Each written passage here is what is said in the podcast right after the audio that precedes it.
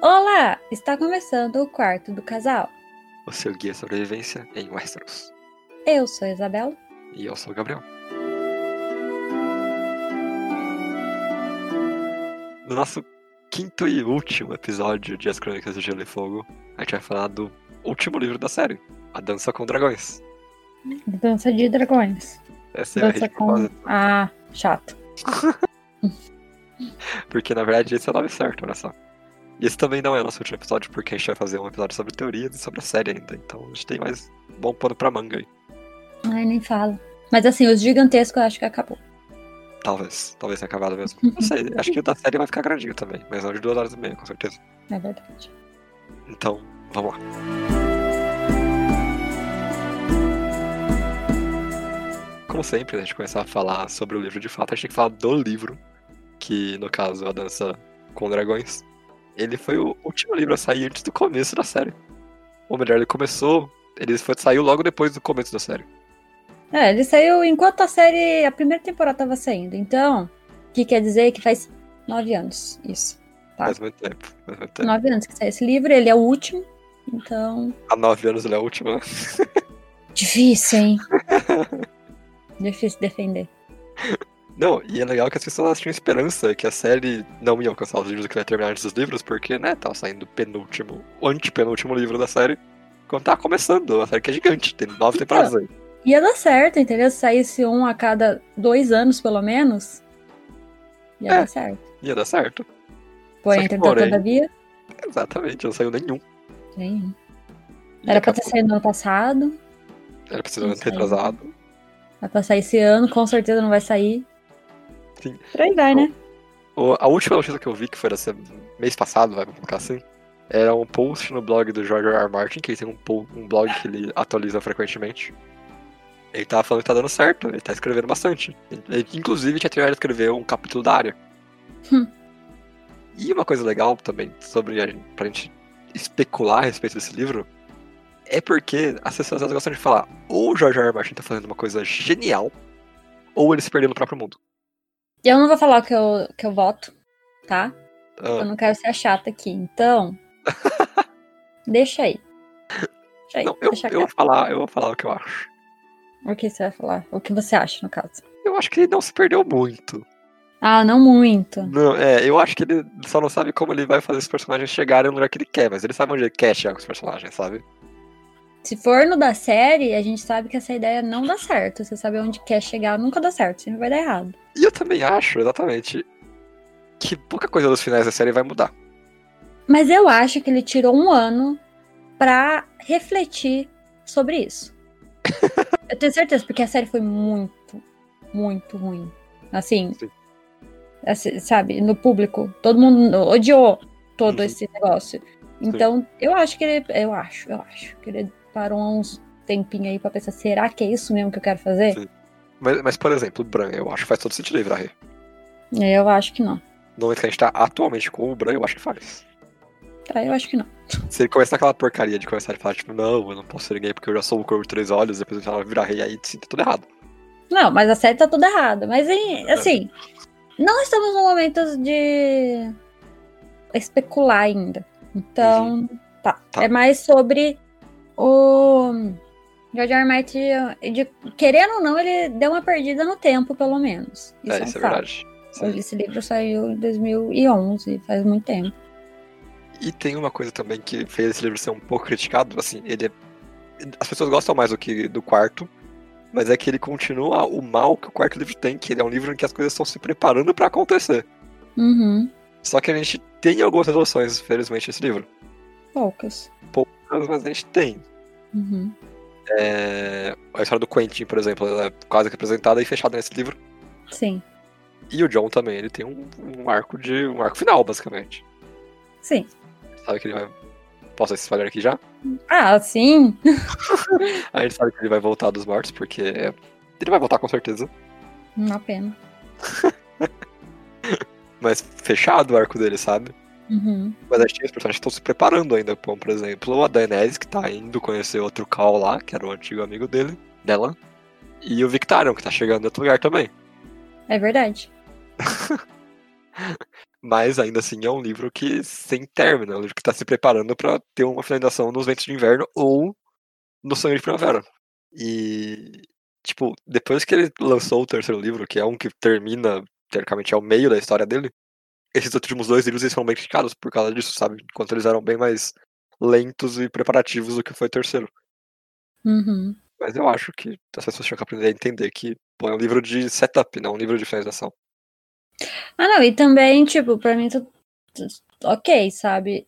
Se ele, assim, eu não gosto da escolha que ele fez de dividir, igual eu falei no outro episódio, os personagens. Lá, aquela história toda dele ter dividido, né? Um livro ficar com tanto personagem, o outro com outro tanto. Eu não gostei muito dessa coisa, porque, enfim, faz o outro livro ser meio chato. Uhum. Mas eu não entendo essa, né? Não sei, nunca vi nada ele falando porque ele fez isso. Mas eu entendo de ser uma preparação para outra coisa. Afinal de contas, a gente teve o 2, né? Também, para uma É. preparação. Teve o 1 um mesmo, né? Também. Só É. fechou o Ned no 1. Um. Que, Exatamente. Que, que tem? É só porque a gente gosta do, do primeiro livro. É só. Porque de resto é a mesma coisa. ó. Dois livros, uma conclusão. Agora, Sim. dois livros, teoricamente, teria que ser uma conclusão, mas vai ter mais um livro. Eu não sei É. também. Ninguém sabe o que espera o, o sonho de primavera, cara. Ninguém sabe. Né? Nem ideia, cara. Se você achasse. Bom, era pra ser cinco, ci- três livros, aí cinco livros, agora sete livros, enfim. né? E aí vai. Mas agora vamos pros personagens de verdade. Bom, antes da gente ir para os personagens, não é mesmo, Gabriel? A gente vai passar pelo prólogo, que é onde a gente sempre gosta de começar, porque no final das contas é onde começa. Faz sentido. Faz sentido. Esse é um prólogo mais expositivo daquele mundo pra lá da muralha. Sim. Que faz tempo que a gente não, não vê, né? Porque a gente no outro livro tava mais focado em outro canto. Sim. E a gente começa com o cara lá, Sete Peles. Isso, Carlota de Peles, famoso Carlota de Peles. Com certeza é esse o nome. Mas tudo bem. Quem lê o livro sabe quem que é. É, uma coisa legal é que já não é mais Sete Peles porque ele perdeu grande parte dos órgãos dele. É, sim, sim, sim. Que é bem legal também ele contando. É bem triste até.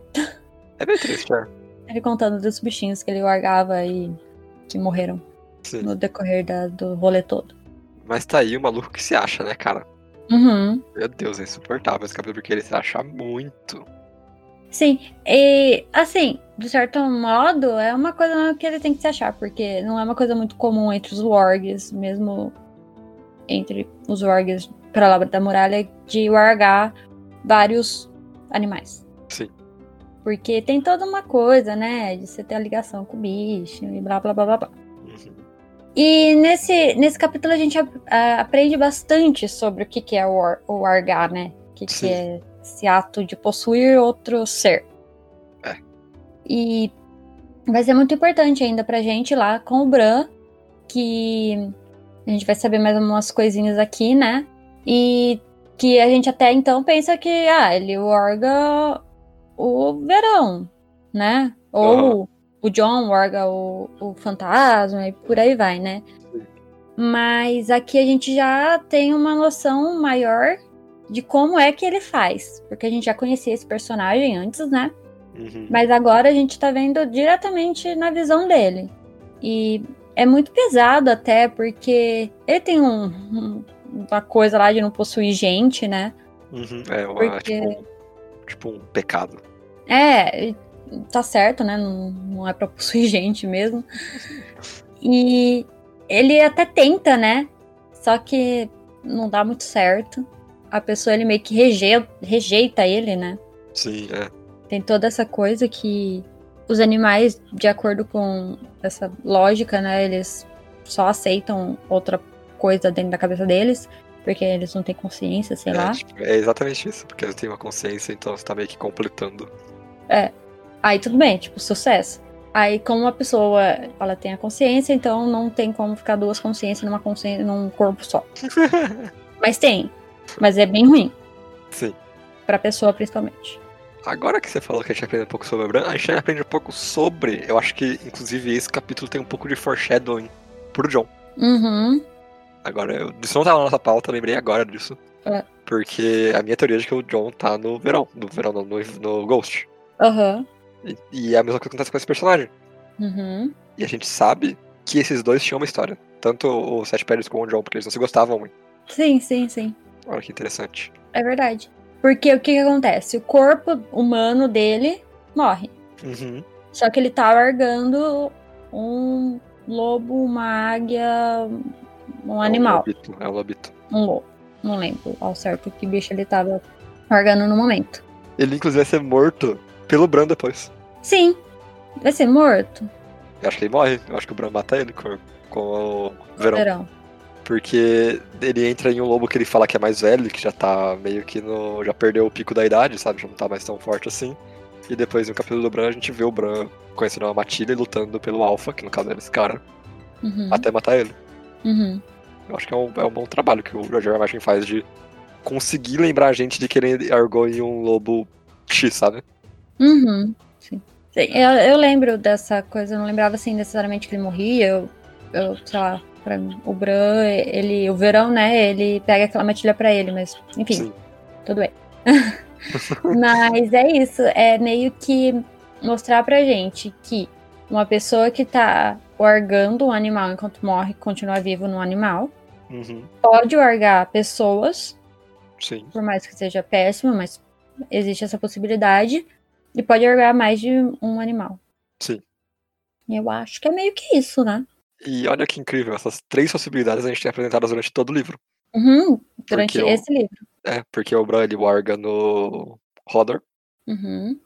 a Arya vai wargar em um, em um gato, e teoricamente o John tá no Ghost. Uhum. É, George R. Martin. Isso é um excelente para pra trabalho. pensar, né? Isso é um excelente trabalho. Quando ele quer fazer as coisas, olha só. Não é que funciona? né? Pena que ele nunca quer, né? Cara, é incrível, a gente tá uns cinco episódios falando a mesma coisa. Quando o George R. R. Martin quer escrever, ele escreve muito bem. É, porém, entretanto, todavia, por que fica nove anos sem escrever o negócio? Não sei. Nesse Entendo. episódio, Gabriel e Isabela reclamam de George R. R. Martin. Ah, pode esperar. A gente tem mais três horas aqui, a gente vai falar muito mal do George R. R. Martin. Pode, pode esperar. Mas eu gosto desse prólogo, eu acho ele. Não é meu favorito, porque o favorito é do Page. Hum, tá. Mas é um dos meus favoritos. Uhum, Eu gosto bastante desse. Ele com certeza tá na frente do prólogo, que é o mestre do Stannis. Ah, com certeza. Aquele é o último. Ninguém merece aquele prólogo, cara. Mas é bem, bem, bem interessante esse. Sim. Agora sim, Isabela, a gente desce até a bacia da Água Negra, em que a gente vai entrar em King's Landing, Uhum. pra falar sobre a Cersei que tá presa. Tá presa, né? Lá no septo. Certo? De Baylor, o O Pardal. tá mandando em tudo, teoricamente. Mais ou menos. Só que não, a gente descobre, na verdade, que agora a Cersei conseguiu finalmente a ajuda que ela precisava. Uhum. Do Kevin, Kevin, do tiozinho. O cara que ela mandou embora e jogou o vinho na cara dela, dele. Ah, e a Cersei também, né? Difícil, Cersei. Difícil demais. Não, mas assim, tava na cara que o tio, alguém ia salvar ela, sabe? No final, ela é a menininha rica, Sim. de qualquer forma. Mimada. Mas eu acho legal como, tipo, ela negou muito o tio, depois ele volta em um maior aproveitamento possível, sabe? Uhum. Ele joga muito bem, como o irmão dele jogava. Sim, sim. A gente vê também que os irmãos do Tywin, eles são bem top. Sim, sim. Mas a Cersei em si, Isabela, como ela tá no momento? Então, ela tá lá, presa, com as septãs, né? Aquele negócio, isso aqui, vamos lá, já, é série, todo mundo viu. Sofre, ai, acorda de madrugada, corta o cabelo, Passa frio. deixa sem roupa, é. Todas essas torturas horríveis aí que acontece, passa fome, e as coisas tacam água na cara, e acorda e confessa. Confessa, cara, é bom demais essa porra. E confessa, confessa, confessa, e ora, e confessa. É, basicamente, é bem fácil de explicar a Cersei nesse momento, porque é. Mas assim, a gente vê o ódio nascendo da Cersei de um modo Sim. que parabéns pra moça que interpretou ela, porque é exatamente isso. Exatamente. Inclusive a Cersei era a minha personagem favorita na série. Uhum. Eu era a minha favorita porque eu achava que a atriz dela mandava muito bem, cara. E, total. Aí chega na última temporada, o que acontece com ela? A gente Nada. ignora. A gente guarda Nada. no coração essa parte. Eu, a Cersei, ela tem mais uma coisa que a gente vê por toda a obra das Crônicas de Gelo e Fogo, que é ela quase perde a identidade dela, que ela quase quebra ali, fica maluca de fato, Uhum. só que ela volta com ódio. Uhum. Com ódio. Com Com a ódio. tacinha de vinho, sabe? Aquele negócio. Uhum. Aquele meme que todo mundo já viu. É isso aí. Eu gosto, eu gosto, eu gosto. Não vou falar que eu não gosto. Sim. Eu gosto. Mas então ela tem essa visita do tio, né? Chegando lá e fala: Ó, vamos fazer um acordo aqui. Uhum. Você pode sair daqui, faz lá o que os pardal quer, tudo mais, que eu vou te proteger e. É, só que você tem que, tipo, renunciar ao seu, seu negócio todo. Você não é mais rainha. Assim, É. ela já não era, né, gente? Vamos falar a verdade. É a Marjorie. Tipo, é isso, mas ele deu um. Segura, minha querida. Dá uma segurada que eu dou um jeito aqui. Sim. E a gente também tem que lembrar que o maior pesadelo dela, tudo que ela lutou pra não acontecer no último livro, que era o Tyrell ganhar força política, Uhum, é jogado no lixo, porque os Tyrell agora são a mão do rei. uhum. A Marjorie vai ser solta. e ela tá pior do que a Marjorie e pior que o Tyrell, geralmente. De fato, sabe? A única coisa segurando o poder dos Lannister nesse momento é o Kevin. Sim. Então ela não tem muita escolha, ela realmente tem que se resignar a voltar pra, pro Rochedo. É, sim, sim, sim. E uma coisa também que eu acho muito, muito legal dos capítulos dela, desse livro, é as coisas que ela pensa, sabe? Uhum. Realmente, assim, tipo, não só os atos, mas tipo, ela. Ai, tá. No começo ela, tipo, falava, não, não vou fazer essas coisas, não era pra eu estar aqui, não era pra eu fazer o quê, não sei o que lá. Aí passa, tipo, meses lá, ela. Tá bom, eu vou fazer, mas eu vou guardar a cara dessa mulher pra eu matar ela. Que eu acho incrível, sabe? Eu acho muito Sim. legal e combina muito com a personagem isso. E, e vai indo, sabe? Você vai vendo ela aguentando o negócio, linda e plena por fora. Porém, tentando todavia por dentro, ela quer só sair matando todo mundo. Que é até a hora que chega a caminhada da vergonha dela, né? Uhum. E ela vai plena, Plena. Essa é a Olha. palavra. não tira o olho da Fortaleza Vermelha. Uhum. E só vai, cara. Que é horrível, mas é Horrível. muito legal. Sim. É, eu acho que esse é um dos últimos elogios que eu posso fazer na série nesse, Uhum. nesse livro. Que é isso, todo essa- esse arco da personagem feita na série é perfeito. É quase uma cópia. Perfeito. É Uhum. quase copiado. Exatamente. Quando eles fazem o negócio direito, assim, por mais que possa ter uma coisa ou outra diferente, mas de reto que é, de resto, de reto, de resto que eles realmente puxam da- do livro, sai perfeito, gente. Sim. Sai incrível, mas sei lá, né? Difícil. É. Mas então ela faz toda essa caminhada, shame, shame, shame, shame, sininho, shame, shame, taca cocô nela, taca tomate, essa coisa toda. E chegamos finalmente na Fortaleza Vermelha, não é mesmo? Sim.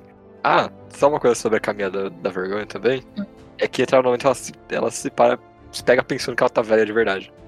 Nossa, é verdade, que ela já É não é mais o Betelzinho. Sim, isso é bem legal, isso é bem maneiro. Sim, sim, sim. E, e- e essa, essa caminhada, ela é bem dura e específica pra deixar a pessoa péssima, né?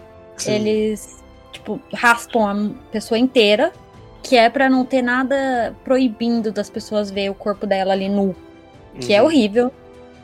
Ainda mais pra Cersei, porque teoricamente, é, bom, ela é a rainha, né? Sim. Não- essa coisa de, de expor, assim, de se expor pro povão, não, não é uma coisa que se faz, né? É, e ela fala, inclusive, que eles são um gado e ela é leoa, tá ligado? Uhum. E etc. Ela lembra muito do pai dela também nessa caminhada. Sim. Mas no final das contas a gente só quer saber de uma coisa, que é o zumbizão do montanha. É, é o montanha? Não sei. A cabeça do montanha, teoricamente, tá com a galera lá de Dorne. Bom, mas até Dorne sabe que qualquer cabeça pode ser uma cabeça. Então, Exatamente. só saberemos no futuro Mas. Ah, e outra coisa também que a gente acabou deixando passar antes de falar, né? Terminar ela, é que ela pensa muito ainda no Tommen, né? Sim, é É verdade. tipo, é um negócio todo, parece que ela tá fazendo mesmo. Não é só pe- pe- pelo Tommen, né? Uhum. Mas ela, ela realmente tava querendo ver o filho dela, sabe? Ela se- sempre Sim. pedia, ai, deixa eu ver o Tommen pelo menos. Ou ela tava pensando, ai, como será que ele tá, sabe? Parece que é genuíno isso aí. Aquela coisa, né? De boas intenções, o inferno tá cheio. Ela é uma mãe abusiva, no fim das contas. É, no final, lógico que é. Mas assim, o Tommen é muito criança, ele tem salvação. Sim, sim. Eu também é o Uhum. único Lannister útil naquele. Uhum, uhum. A Mercedes também, a Mercedes é legal. É, só que tá em Dorne, né? Então É. fica meio difícil. Acho que é isso, né? O Portugal tá nesse livro só pra dar aquela, aquele gostinho de. Olha, isso aqui que vai acontecer na Geopolítica. Agora o Stariel tá no poder junto com o Kevin. Uhum. E você passa o livro inteiro acreditando nisso até que chega no fim. Que a gente vai falar no fim. No fim.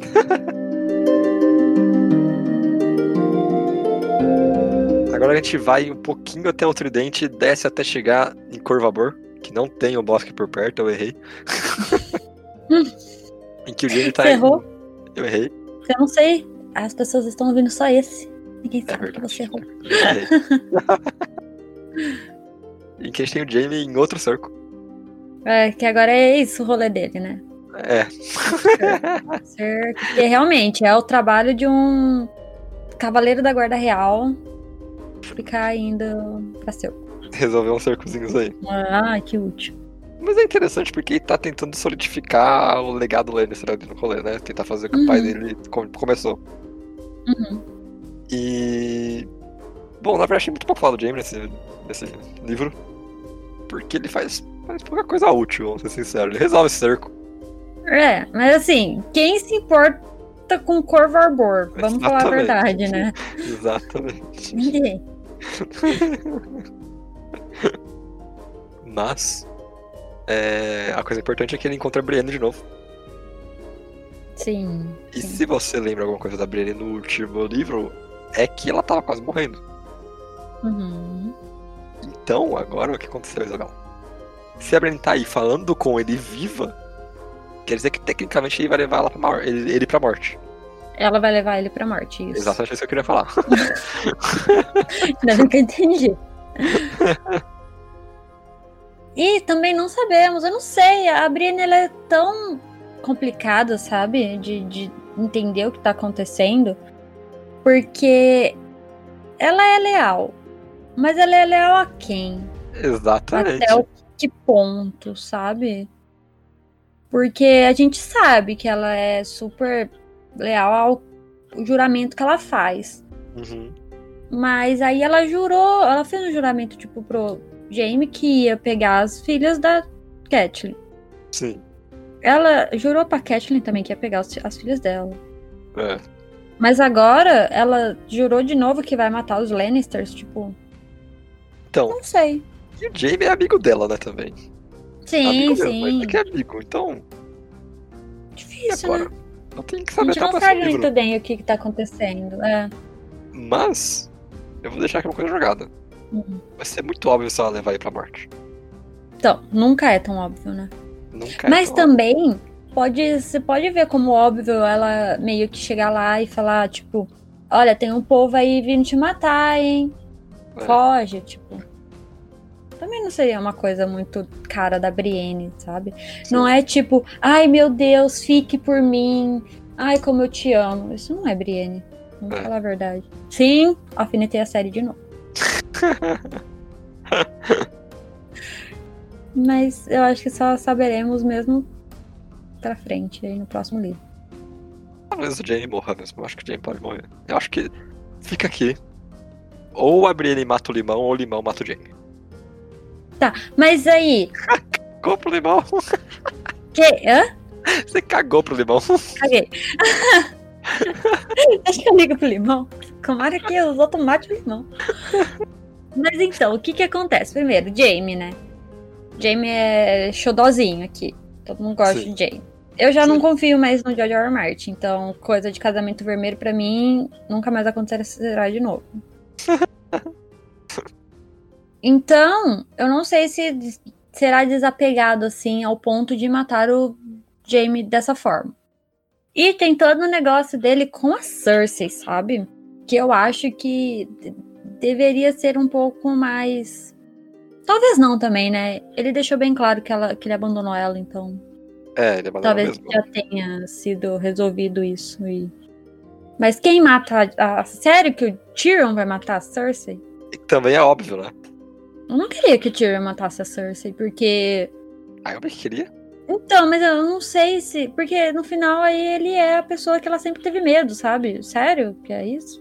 Então, ia ser legal, eu acho. Mas eu sempre achei mais legal a ideia de alguém que ela gosta, Jaime, matando ela. Mas ele tá. Isso aí é subvertendo a subversão da expectativa. Escada de gênio, a gente chama isso daí. Só quem fez artes entende. Exatamente. Eu. Eu queria um negócio bem fácil. Jaime mata ela porque ela vai matar todo mundo. Tá vendo? E Jaime já matou o rei lá porque ele ia matar todo mundo. É isso que eu quero, entendeu? Mas você tá pensando série, você tá pensando na série. Tô pensando aqui mesmo. Tem a. a o Valonqar. Eu acho que ela nem vai explodir o septo de Baylor no livro. Não, acho que não. Mas a gente tá digredindo já, né? Não, é que o Jaime é tão pequeno que senão a gente podia ter falado dele em duas frases. Sai do cerco. Resolve o cerco, pode Cabriene, e é isso. Acaba assim. Então a gente teve que devagar um pouquinho mais. Mas no final acho que é isso mesmo. É, o Jamie vai morrer. Ou É. não. Não, Ninguém ele sabe. vai morrer. Ele vai morrer. Eu acho que ele vai morrer. É Mas não sei morrer. como. Não, ele vai morrer nesse momento só, eu acho. Deus. Só assim, senão ele não morre mais. Talvez. Eu acho que ele é inútil pra, pra, pra Westeros agora, que Cara, não tem uma, não a mão da espada. Tito, é muito pouco livro pra ter tudo isso daí, cara. A menina tem que sair de, de Mirim, que ela tá toda perdida, e chegar em Westeros e virar rainha ainda, cara. Onde você tirou isso? Quem tá falando disso? Não, eu tô, é porque a gente tá pensando que o Jamie. Nossa, você já tá doido? Olha, olha, a gente tá pensando no Jamie em um livro Ah. futuro que ele talvez ou vai morrer ou não vai morrer. E se ele não vai morrer, ele vai ter que morrer em um momento futuro, ainda mais. Não, pra mim ele vai morrer. Cara, tem muita história. Não, não. ele vai morrer. Entendi. Se ele não morrer dessa vez, ele vai morrer em algum outro momento. E a gente tem que saber que momento que será, não é mesmo? É muito. É, tem muita história. Tem muita história pra frente ainda. Mas por que, que você acha que o George R. Martin já fez, sei lá, é, a, Fogo e Sangue lá, aí fez o Duncan lá, aí fez... Por que, que você acha que ele tá fazendo um monte de livro fora disso? Porque tem muita coisa pra contar. Não tem. Ele, isso aí é ele querendo achar tempo pra ganhar mais dinheiro. Ah, com certeza. Porque, pelo amor de Deus, olha, olha isso, Isabela. O Jamie, ele tá quase morrendo agora. Mas aí ele pode morrer também quando a Daenerys chegar em Westeros e a Daenerys está perdida no meio do oceano de, de grama nesse momento. Mas como a Daenerys vai chegar em Westeros? É isso é pergunta. Exatamente como? Mas eu acho que se o negócio do Varys der certo também, o Jamie morre de qualquer jeito. É verdade, também tem essa- chance. É. Mas você tá vendo? Ele tem todo o plano do Varys pra acontecer. Ai, cara, que loucura. Isso não sou nem animado, eu sou o desesperado. que tem dois livros só. Até o presente momento, nada é- impede dele falar, é 10. Ah, então tá bom. Ah, uma coisa impede ele. A velhice. A mortalidade, exatamente. Não, mas eu já, já, já aceitei que vão fazer o livro depois que ele falecer. Ah, Ah, tomara. Tomara que o Brandon Sanders faça também, de novo. Não, pelo amor de Deus. Deixa aqueles dois lá que, que, que tem lá, que eles ajudam sempre o George R. R. Martin. Se eles ajudam o George R. R. Martin, que é o cara que escreve, eles sabem o que tá acontecendo. É verdade, é verdade. Bom, mas o Jamie, É só isso. é só isso. Acabou.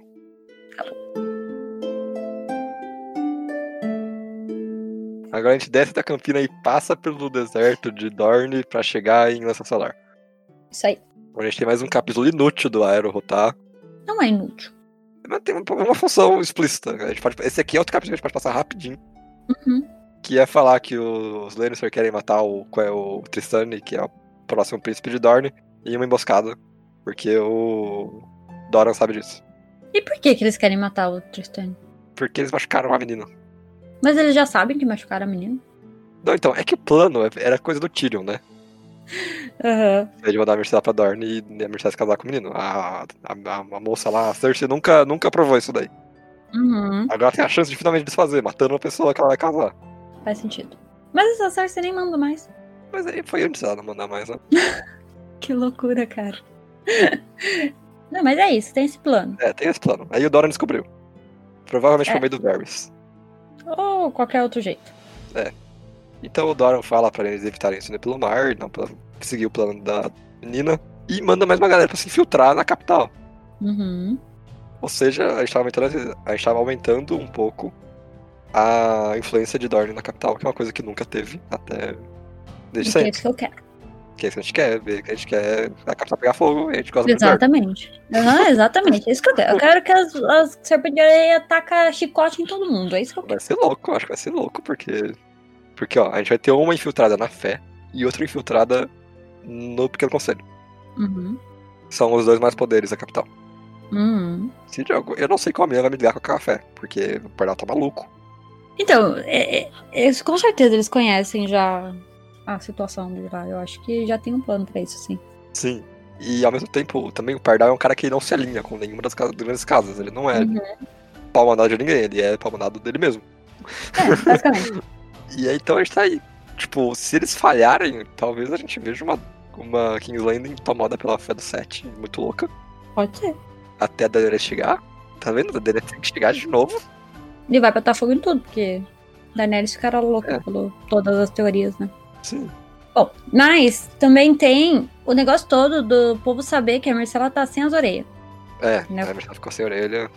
É, e estão escondendo ela. Ela foi lá pro, pro treco das águas lá, das Uhum. lagoas, sei lá, das fontes, não lembro. Foi pra esse lugar e estão escondendo a menina do cara que chegou com a cabeça do montanha que ninguém acredita que é realmente a cabeça do montanha. Ninguém bota fé. É, um- é coisa inútil, né? Por que pediu então? É. Eu É. sabia que ia ser mentira. Realmente, Isabela, por que pediu? Ah, porque tinha que pedir, né? Porque o, o Benny foi pra lá pra fazer isso aí, então. Tem que pedir. Mas é esse Dorne. Bem só que- pequeno. Você lembra alguma coisa? Você lembra se eles estão alinhados com a Daenerys ou com o Aegon agora? Ah, não lembro disso aí, não. Nem eu. Porque se eles estiverem nessa com o Aegon, no final do livro a gente tem uma. Eles estão fazendo meio que um movimento de pinça já na capital. Mas eu acho que nem eles sabem, na verdade, porque é muito difícil. É muito difícil.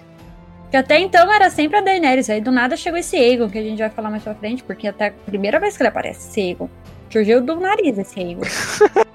de onde saiu esse Aegon? Não sei. Basicamente.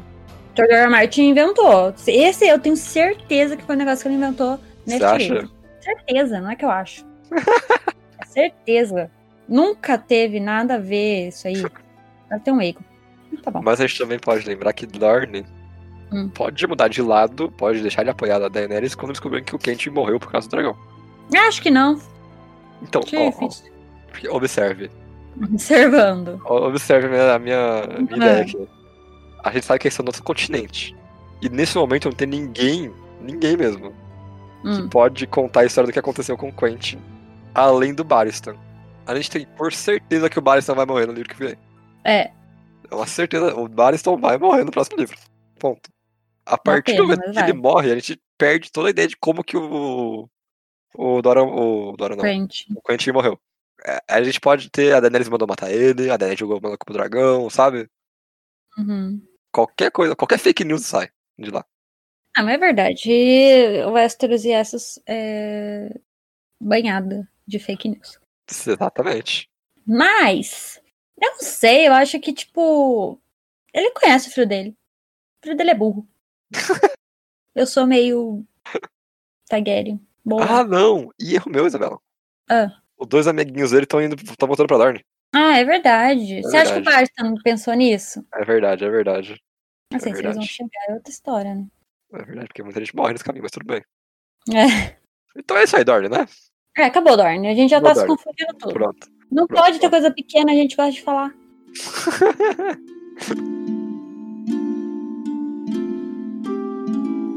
a gente cruza pro extremo norte até chegar na muralha. Onde a gente encontra o Jon Snow, o João das Neves. Sendo agora o, Lorde Comandante da patrulha. Sim. Parabéns pro John. Ele saiu do nada e agora ele é o Lorde Comandante. Como que ele saiu do nada, cara? Ele É um bastardo Stark. É verdade, ele saiu do nada, vírgula. tá doido? Doidinho. É, mas ele mereceu, Isabela. Ele mereceu. É, ele mereceu, ele mereceu. Ele nem era muito melhor que todos ali pra batalha, pra luta. Essas... Não, ele mereceu, ele mereceu. Não, mas tá. Olha, eu já vou deixar bem claro aqui que se a gente falar alguma coisa errada do John, vida que segue. É Tá. nossa assassina, é assassina, É. vai errar John. Com certeza vai errar, vai esquecer de alguma coisa. Mas eu acho meio difícil porque esse livro ele tem bastante de John. Tem bastante Então, John, né? quando tem bastante de John, a gente consegue lembrar uma coisa ou outra. Mas se a gente esquecer, no de teorias a gente arruma. Nossa senhora. quero, ó, Que é assim, não. Ah, eu vou, vamos deixar claro que tem, acho que quatro maiores arcos do John nesse livro. uhum, O primeiro é ele aprendendo a ser Lorde Comandante, que é o começo, trocando bebê, mandando sair embora, etc, etc, etc, vendo estoque de comida. uhum, Segundo arco, é ele lidando com Stannis. uhum, O terceiro arco é ele lidando com a ideia de que a área tá se casando com outra pessoa com o Bolton. uhum. E o último é todo o rolê dele com os, os selvagens. Povo livre. É, com o povo livre, que é ir pra Durular, mandar eles pra lá da muralha, voltar pra dentro da muralha, na verdade, e etc. Uhum. Eu acho que a gente tinha que começar falando, vamos sair um pouco da ordem cronológica e falar a coisa mais importante no momento, Hum. que são os selvagens. Tá bom. Porque é que a gente encontra os maiores erros do João. Então, vamos lá. É, é realmente os, são, né? Os maiores erros mesmo? Não sei. Mas é, né? No final das contas, é isso. Ele. Numa lógica que ele segue, ele tá fazendo certo, sabe? Sim. Uhum. De tipo, realmente, quanto mais gente na patrulha, mais gente vocês têm pra lutar também, entendeu? Sim. Tipo, é Uhum. meio lógico, já que o reino em si tá pagando e andando pra muralha, ele vai dar os, os pulos dele e vai fazer o que dá pra fazer. Uhum. Entretanto, todavia, ele esqueceu os 500 anos, até mais, na verdade, que o povo do norte odeia o povo livre. Sim. O que que acontece, John? O que que tá... que- que- que- John, Então, o John ele aplica muito a vivência própria dele, que não tá errado, porque ele teve uma vivência com os selvagens, entendeu que eles são pessoas. Uhum. Pra fazer essa coisa, mas ninguém mais entende ele além disso, porque ninguém mais tem vivência com selvagens. Sim. O, o que, que a gente tem aí? Um pouco do Stannis, dá o apoio dele nessa ideia. Uhum. Mas quem gosta do Stannis? Ninguém. Ninguém. Então, fica muito difícil, sabe? Porque além do Stannis ser o rei, que ninguém ainda legitimou esse rei, Uhum. Só eu. e trazer. É, só você. E trazer a Melisandre com o, o Rolor lá, o deus da luz, pra É cá verdade. também, pro norte, que de qualquer forma nem o sete o norte segue. É. Parece loucura, sabe? Ele. O John realmente achar que só porque o Stannis tá apoiando a ideia dele é que. Beleza, então. Sim. É o rei, então tá apoiando. Só que não é o rei. Tipo, Tem. John, você é muito inocente, cara. Você é muito ino- inocentinho. E tem mais uma coisa também, que é o choque de cultura, porque ele abre os portões falando, tipo, não, a tem que aceitar eles, mas ele mesmo tem problema com a cultura dos, dos selvagens. Hum, Ele, várias vezes para pensando, tipo, nossas pessoas, elas estão fazendo umas coisas muito loucas aqui. E ele espera que as pessoas que convivem na patrulha, que estão menos acostumadas ainda, acham que é de boa, sabe? exatamente. E ele meio que traz eles muito com uma moral, sabe? Já dá castelo. Porque o que, o John também tá tentando fazer é uma coisa muito inteligente, aliás. Parabéns, John. Isso é, isso é fantástico. Genial da sua parte. Que é reavivar, recoisar ah, os castelos da patrulha. Porque só tem, tipo, três que funcionam. Uhum. E são 19 Algo assim. castelos. É, Por aí. São 18. Do- é, pela 18? 18. Ah, não, é, contando, contando o. A. A Talaeste. Ah. Aí é 19. Nossa, essa minha memória, cara. Nove é, durante ali, né, no percorrer da muralha. e é muito, muito esperto do John fazer isso, né? Querer, Uhum. querer voltar com esses castelos, né? Colocar gente pra ficar nesse castelo e ele dá um castelo pros selvagens, tipo, tó, um castelo pra vocês. Sim. Ele, Loucura. inclusive, manda. Ele usa isso como uma política porque ele manda uma galera que tá se opondo a ele pra um cara em cada canto, sabe? Uhum. Isso também é uma ótima jogada do John. Ele desliga os inimigos dele mandando eles pra um canto, nada a ver. Sim, tá totalmente certo. E fazendo um negócio que. Isso, pelo menos, pelo que eu entendi, não é muita gente que tá contra, sabe? Sim. Tem, lógico que tem. Porque, ai, não tem comida pra tudo isso, não tem gente pra tudo isso. Mas, assim, ainda assim as pessoas vêem uma ideia interessante nisso. Porque sempre é bom, né? Ter castelo pra proteger. Porque é Sim. pra isso que eles foram feitos, no final das contas. Sim. Mas esses são os erros do John. No sentido dos selvagens. Uhum. Agora, acho que tem mais alguma coisa falar do selvagem nesse livro? Ah, ele vira muito brother do. Tormund. do Tormund. Eles eram muito brothers, cara. Ah, Deus. É... Ele é um velho. Mas eu acho o Tormund. Eu gosto bastante do Tormund. O Tormund, o livro é bem legal também, cara. É. Eu- inclusive, ele passa o Tormund da série quando ele continua sendo selvagem, diferente do Tormund da série que vira só um palmonado John. É. falei. É ver- verdade, verdade. Mas ainda acho a, a personalidade deles bem boa. Sim, sim. Gosto deles. Dos dois Tormund, no caso. é isso que Sim. eu tô falando. Mas tem todo também aquele negócio da, da Melisandre queimar o Mace. Mace. O rei pra lá da muralha, na frente de todos os selvagens, sabe? Assim, duvidosa essa escolha também, né? De qualquer forma. É outra pessoa sendo inocente, né? Porque você acha que, ah, vou queimar aqui o líder, então agora eles vão, ser, vão ter que jogar pra gente. Essa é a ideia dos Tannis, cara. Certeza que essa ideia é dos Tannis. Que ser. ideia mais boba, cara. Não faz o menor sentido. Mas É menor sentido, não faz sentido nenhum. Os Tannis, ele é assim. E ainda nesse negócio todo do, do, dos selvagens, né? Mais conhecido como povo livre. Vamos deixar aqui bem bonitinho. Free folk. ele tem todo o negócio de Durolar, né? Que não sei o que, que deu na cabeça do povo de ir lá pro outro canto, que eles iam estar livre do, dos outros, né? Tipo, ideinha bem boba essa. Sim. Inocente. Quanto mais. É, porque é. é- Assim, eu entendo que o, nor- o pra lá da muralha é bem grande, então pode ser que nem todo mundo tava vindo de baixo pra cima, né? Pode ser que o povo tava vindo de, ba de cima pra baixo e parou em É. Durolar, aí tudo bem. Mas imagina, você já tá aqui, né? Que também, que eles falam é que bastante gente do, do exército do Mace, eles fugiram pra esse lugar. Cara, você tá, quanto mais pro, pro, pro sul, melhor, gente. Vocês não vão mais pra cima, né? Sim. Mas enfim, eh, eles estão em Dorolar, que é um lugar assim na. É um tipo um. É praia Greenland lá. daquele mundo. É, é. Isso. É um lugar lá que tem mar. E É. o John, ele recebe uma carta, né? Falando de, de lá, Uhum. que tá chegando os, os outros lá, e tem um monte de gente lá. E ele tenta salvar essas pessoas, né? Ele manda um, um, um navio do, de Atalaia Leste. Sim. Porém, entretanto, todavia, não volta.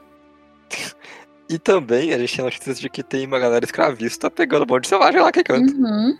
Sim. Que eu não sei se a gente ficou sabendo disso pelo John. Hum. Mas a gente escuta isso também de outra pessoa em outro canto. Isso eu tenho certeza. Caraca. É, de, de- falando que tem o povo chegando ali. Será que. Ah, não, não, não, não Acho que é o Tyrion. É, mas eu, eu lembro de alguém falando que tem que estão pegando gente do norte Uhum. pra ser escravo, tipo, pesado, cara. Louco. Muito louco. O que, que esse povo tá fazendo aqui é que eu não sei, entendeu? Um negócio mó longe. Mas o John tenta salvar esse povo, né? Mas não dá muito certo. Não dá muito Então. certo. não. A gente fica o livro inteiro nessa de que ele vai pra Durolar porque a gente viu a série e Durolar acontece na série. É certeza que ele ia. Eu também, tinha certeza também. Porque na série é uma coisa importante, Durolar é uma coisa importante. Ele Uhum. aprende de fato o que é a ameaça dos, dos White Walkers, porque ele vê as pessoas fazendo White Walker na cara dele. E ele descobre como matar com a, garra longa. Uhum. Laço valeriano. É, no livro isso nunca acontece porque ele morre antes de conseguir qualquer coisa. É, gente, mas eu fiquei. Eu fiquei. Não, eu vou falar a verdade aqui. Eu fiquei. Nossa, eu achei que isso ia acontecer. Sim. E, e, assim, eu gosto da- da- dessa parte na série. E eu tava esperando acontecer, entendeu? Sabe, pra mim não tinha essa opção de não, não acontecer. Sim. Eu. Tá acontecendo, por quê? Tava, tava chegando no final do livro. Mas cadê a parte que ele vai pra lá? Cadê? Não tô, não tô É. achando. Aí Vai ser, acabou. no, vai ser no outro? Vai ser no outro livro? Então, aí eu falei, ah, não, tá, então vai ser no, no próximo, né? Aí, não, ele morre. Aí, tipo, ah, tá. tá bom, então. Não aconteceu. Mas eu fiquei, fiquei meio passada. Mas isso também é outra coisa que faz com que o John acontece, com a- né, os acontecimentos futuros com o John, porque ninguém bota fé no John querendo pegar meia dúzia de selvagens lá do outro lado do, do negócio, entendeu? É, vai arriscar vidas da patrulha pra pegar uma selvagem. É, faz o menor sentido. Mas agora voltando. Agora sim. Agora É. sim. Agora acabou selvagens. Agora acabou. Mais uma coisa acontece, que é o Stannis falar que vai tomar o Winterfell de volta. É, ele pede de novo pro John assumir o nome dele, como, como Stark. Que o John nega de novo. Uhum. Mas o John faz uma coisa que é se meter na guerra. É. Ele dá várias dicas pro Stannis. Ele fala que o que você tem que fazer pra conseguir um exército maior, dando a ideia do povo das montanhas. Uhum. Inclusive fala pra usar o nome dele. Uhum. Aí, não só isso, ele manda uma galera pra dentro de Winterfell pra resgatar teoricamente a irmã dele. Mas isso, isso é, foi burrice do John mesmo, tá? Como É, ele mandar o povo pra pegar a Jane lá, Uhum. é tipo, você não tá sendo Lorde Comandante aqui, ele tava sendo o Jon Snow.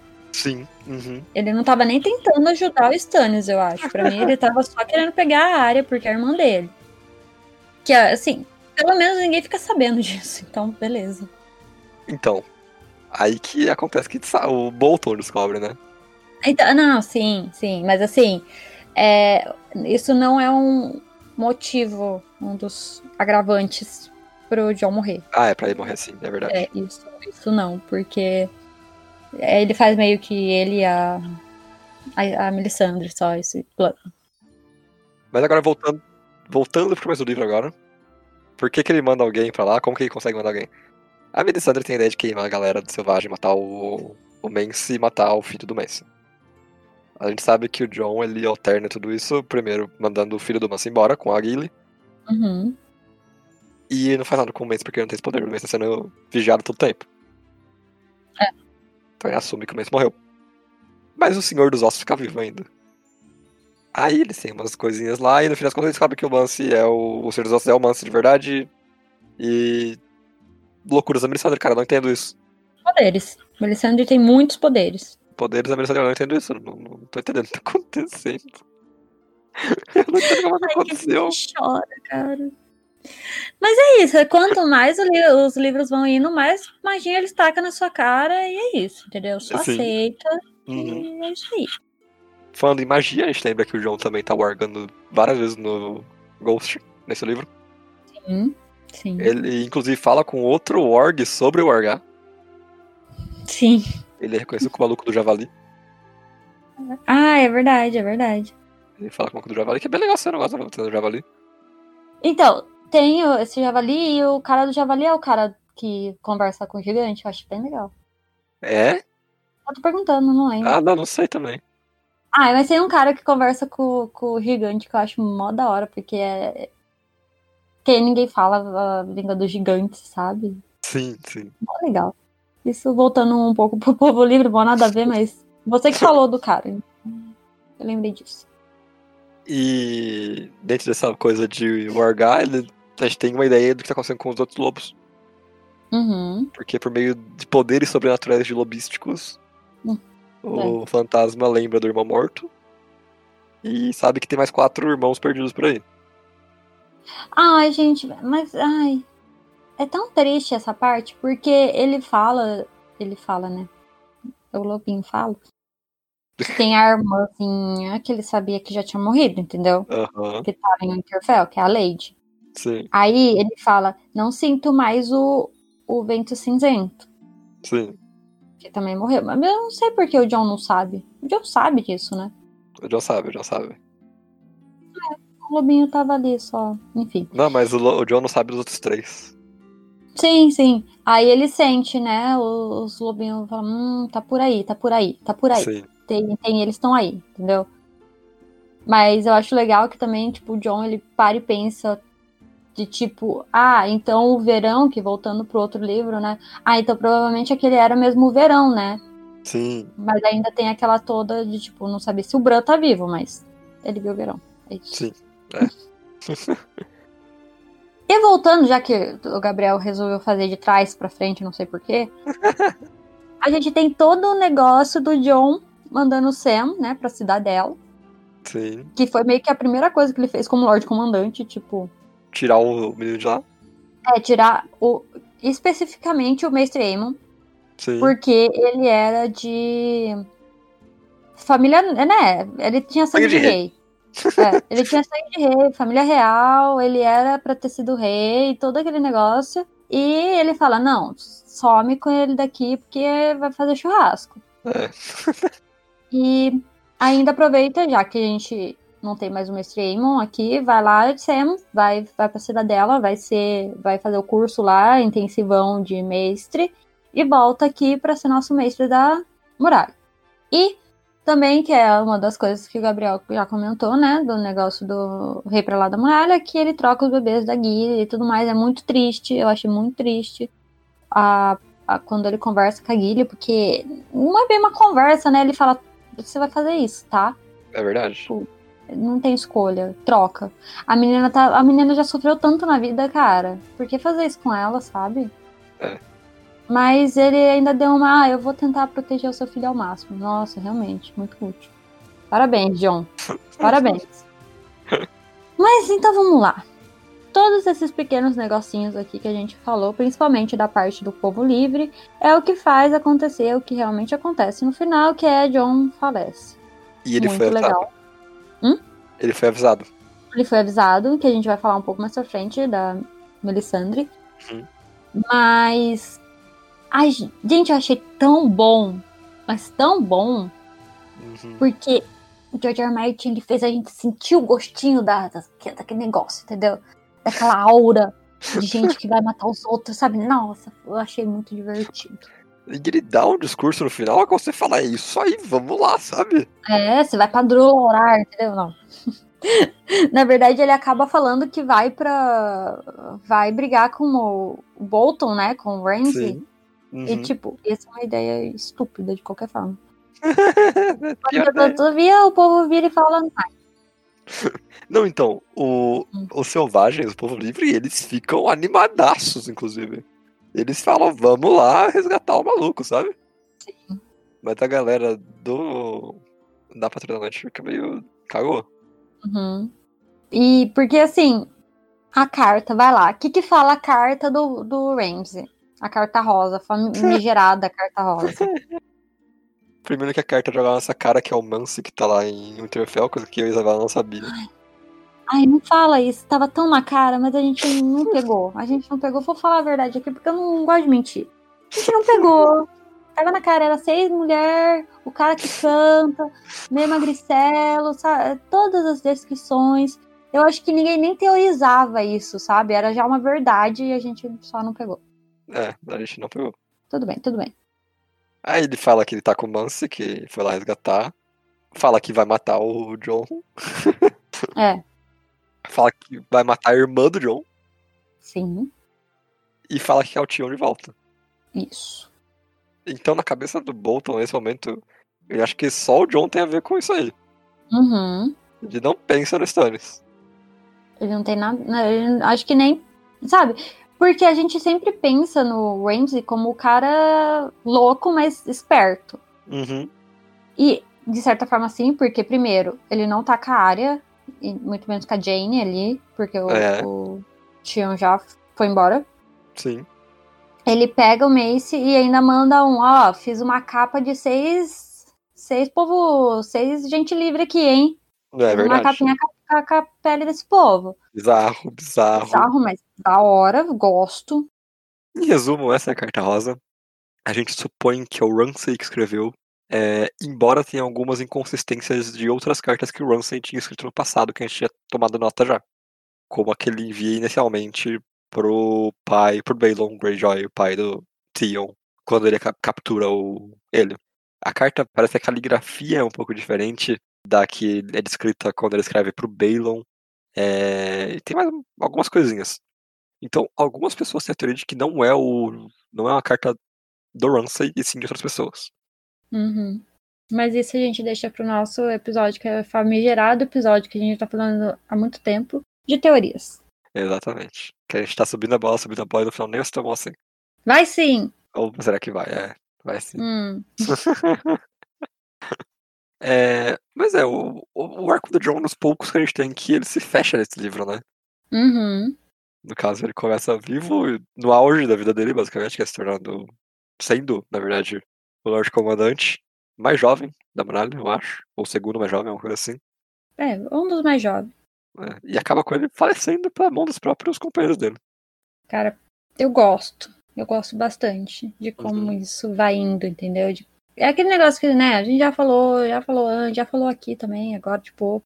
Mas, tipo, é construir esse negócio, a gente vai vendo passinho por passinho, cada coisa que o John decide fazer que vai culminar pro resultado, né, de ele falecer. Eu acho muito legal.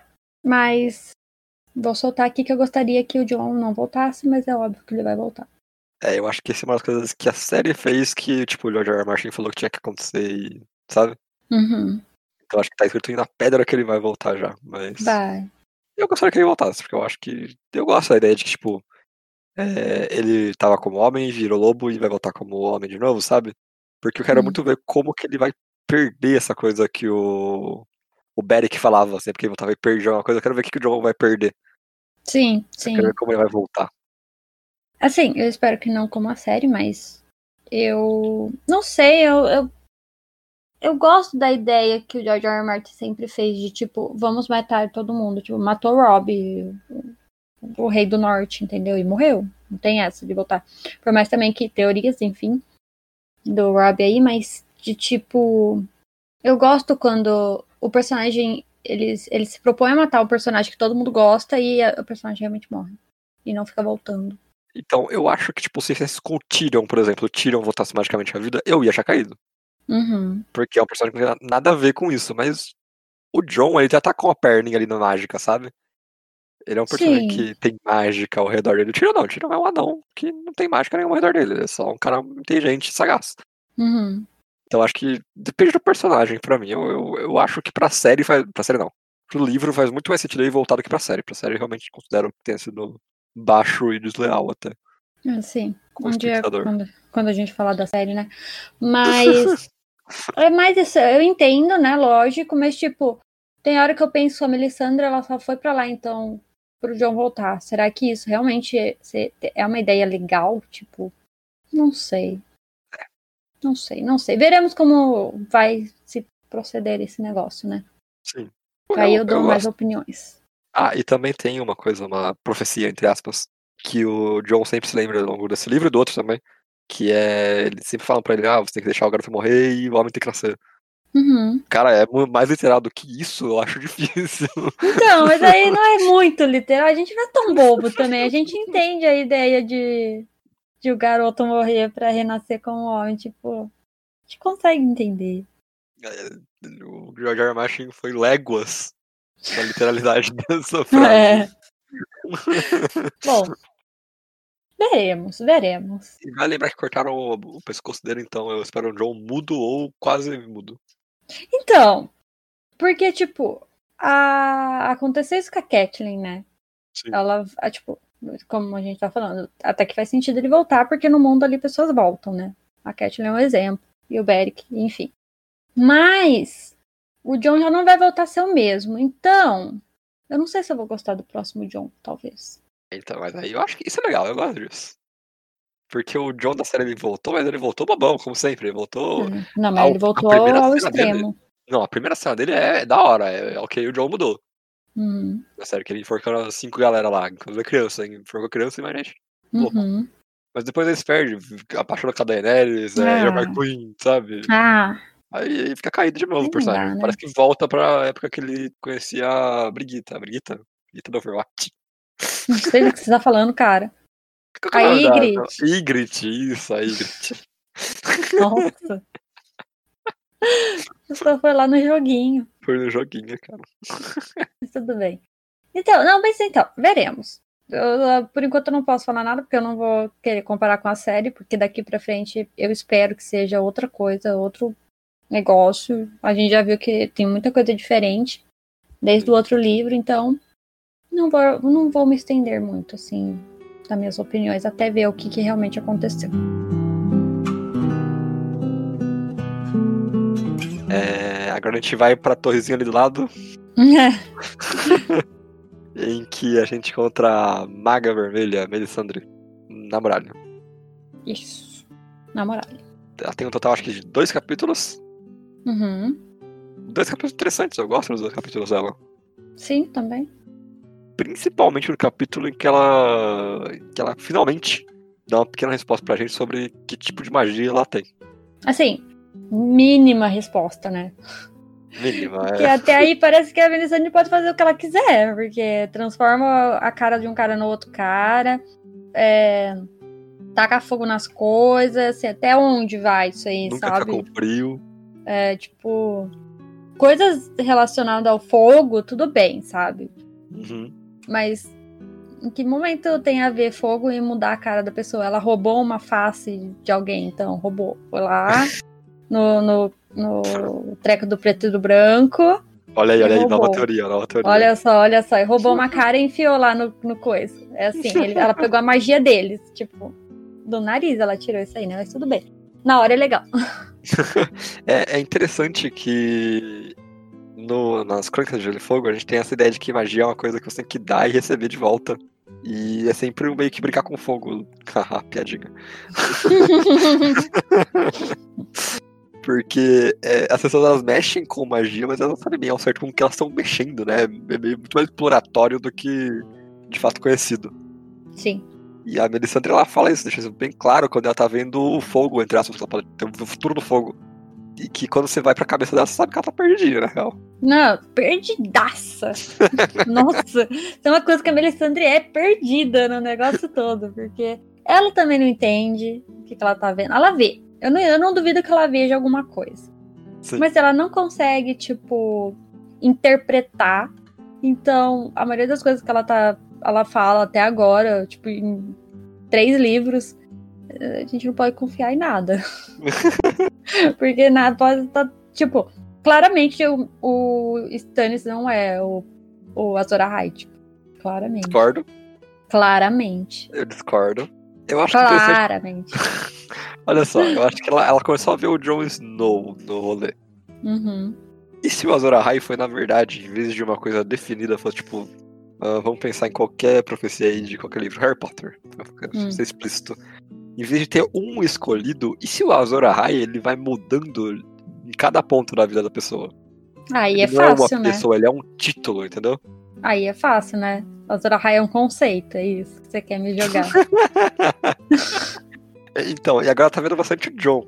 É. Né? Ela fala bastante que ela vê o John.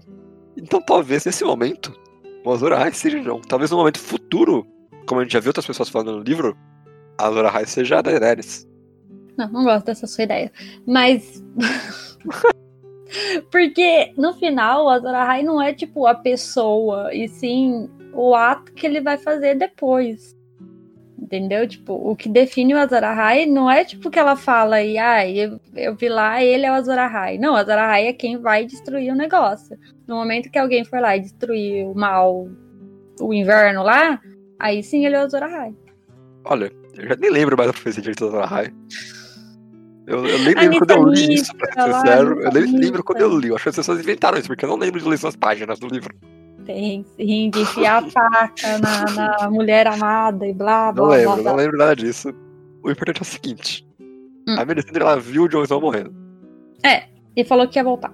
É, inclusive, uma coisa interessante é que ela fala que tem um, a Murder of Crows, é, em inglês, isso quer dizer que é um coletivo de corvos. Murder é Uhum. assassinato e também coletivo de corvos, tá bem interessante. Sim. Olha E- só essa, esse trocadilho. Não é? Não é? É Bem legal. Intraduzível, infelizmente, não tem o que fazer. Difícil, né? Impossível, é impossível. É. Mas ela avisou, o John tentou avisar várias vezes, deu em cima do John, inclusive, pra tentar evitar que ele morresse. Assim, é, não sei se foi pra evitar, mas deu em cima, claramente. e o John, ele é meio caído por ruivas, então Ele, ele tem, tem um fraco, ele claramente tem um fraco. tem, tem, tem. As beijadas pelo fogo. E. Mas tirando isso, a gente tem a Melisandre tentando ver onde tá o Stannis, porque ela ficou pra trás, né? Largaram ela pra trás. Ah, ela escolheu ficar pra trás, né? Porque ela Espertinha. tem dúvidas. Espertinha ela. Não, é porque o John é mais bonito que o Stannis. Meu Deus. É, que o John é criança. Olha aí, olha aí, olha aí. Tá falando. É. Quando é, quando é Daenerys e o Khal Drogo, ah meu Deus, não pode. Mas agora que a Melisandre de Jones novo, tudo bem. Não, não pode também. É, Além disso, o que mais que ela faz? Só isso.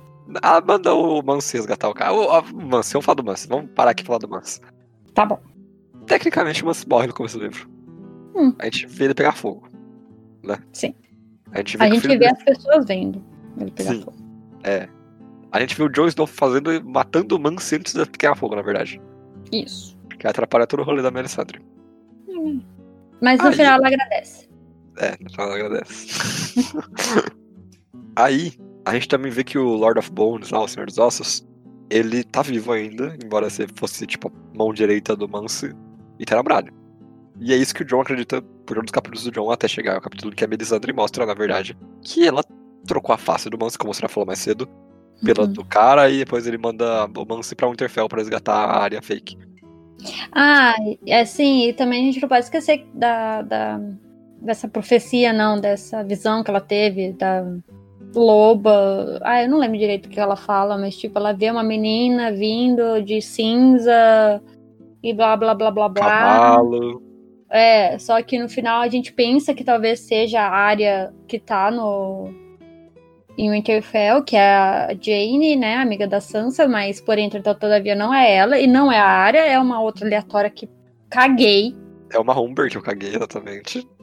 Gente, sinceramente, se, se George R. R. Martin, se eu não me enfiar e fizer alguma coisa dessa menina ser útil, olha que eu vou ficar bem triste, porque qual é a lógica, gente, de, de pôr a menina ali? Não faz o menor sentido, eu não me importo com ninguém que tá ali. Não faz sentido. Fiquei revoltada. Então, uma pequena correção, não é o Amber, é Karstark, a menina. Acontece. A gente sempre erra, tá tudo bem.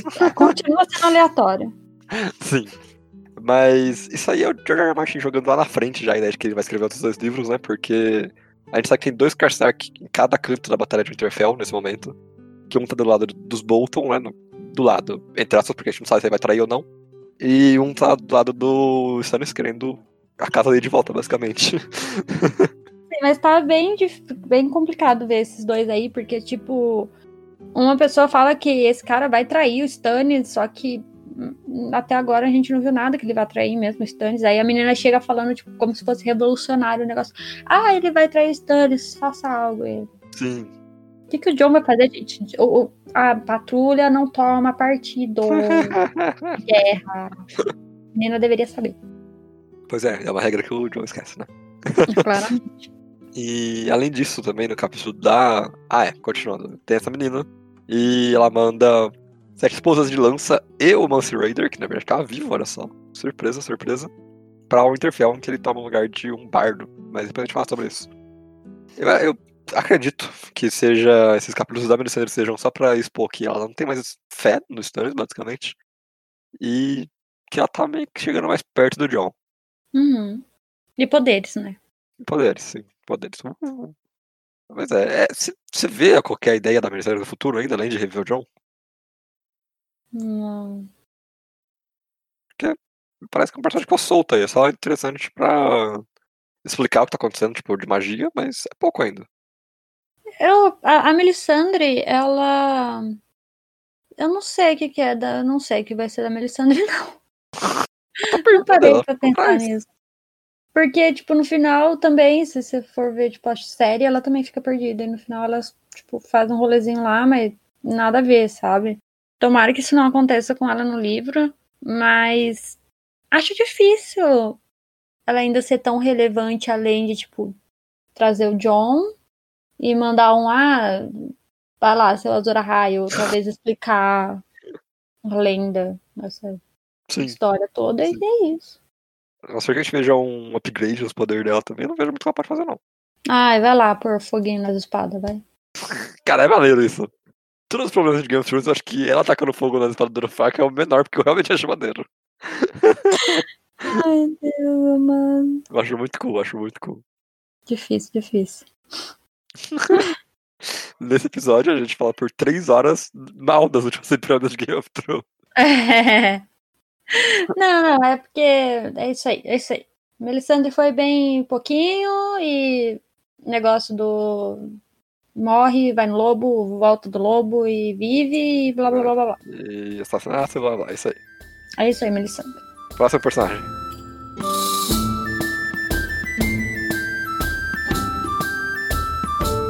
Agora a gente passa a Baía das Focas, desce até Porto Branco e chegamos na casa dos Manderley, onde a gente encontra o Davos, Cavaleiro Cebola, preso. Então, calma, respira. Ah, Na verdade, ele tá ali no, no percurso, né? ah, sim. Realmente, eu- eu- eu- me falta a memória aqui de quando o Stannis mandou ele caçar aliados. Não me lembro muito bem o momento exato. Não, não me lembro. Eu só lembro de uma coisa. Ah. Que é quando a gente recebe no quarto livro, no Festim dos Corvos, uma carta que alguém manda pra Cersei falando que eles tinham um cebola. Exatamente. Que que, que aconteceu com o seu coraçãozinho? Se cagou de medo, porque eu achei que tava morto. Porque a gente, do nada, bem do nada, chega. Ah, tem o cavaleiro lá da cebola, tem cabeça deles, e é um ato dos Manderly de falar que eles são leal à rainha, né? O rei. Tommen. Sim, Porque o Davos é a mão do Stannis, né? No caso. isso é. Aí a gente fica tipo, meu Deus do céu, viram a cabeça dele e morreu, né? Total, Falecido. total. E aí a gente descobre, né, nesse livro agora, que Davos está bem vivo, por enquanto, porque, como a gente falou, aquele negócio todo do livro passar ao mesmo tempo, então, teoricamente, voltou tudo. É, voltamos. É. Então, ainda ele podia morrer nesse começo aqui. E ele foi enviado, né, com, como o amigo lá dele, pirata, pra pegar aliados, enfim, descer ali, falar, ô, e aí, tamo, tá afim de ir lá pro Stannis e tal, vamos junto, vamos, vamos, Verdadeiro rei. É, vamos, vamos colar lá e tal, esse daí. Ele passa numas linhas lá, nas Três Irmãs, é isso, né? Isso, é, é bem maneiro essa parte. Sim, que é bem uma ilha de é, pesqueiro de gente do é. mar, entendeu? São ilhas. Então, você vê o, o Davos bem é, à vontade ali, né? Sim, Porque sim. Uhum. Ele fala, ah, já passei aqui várias vezes quando eu contrabandeava e tal, sabe? Ele já conhecia aquela área. Sim. Mas enfim, tem lá as conversinhas, descobre um pouco das coisas que tá acontecendo, tipo, dos boatos, do que. daquela região, dos Manderly também que estão junto com a.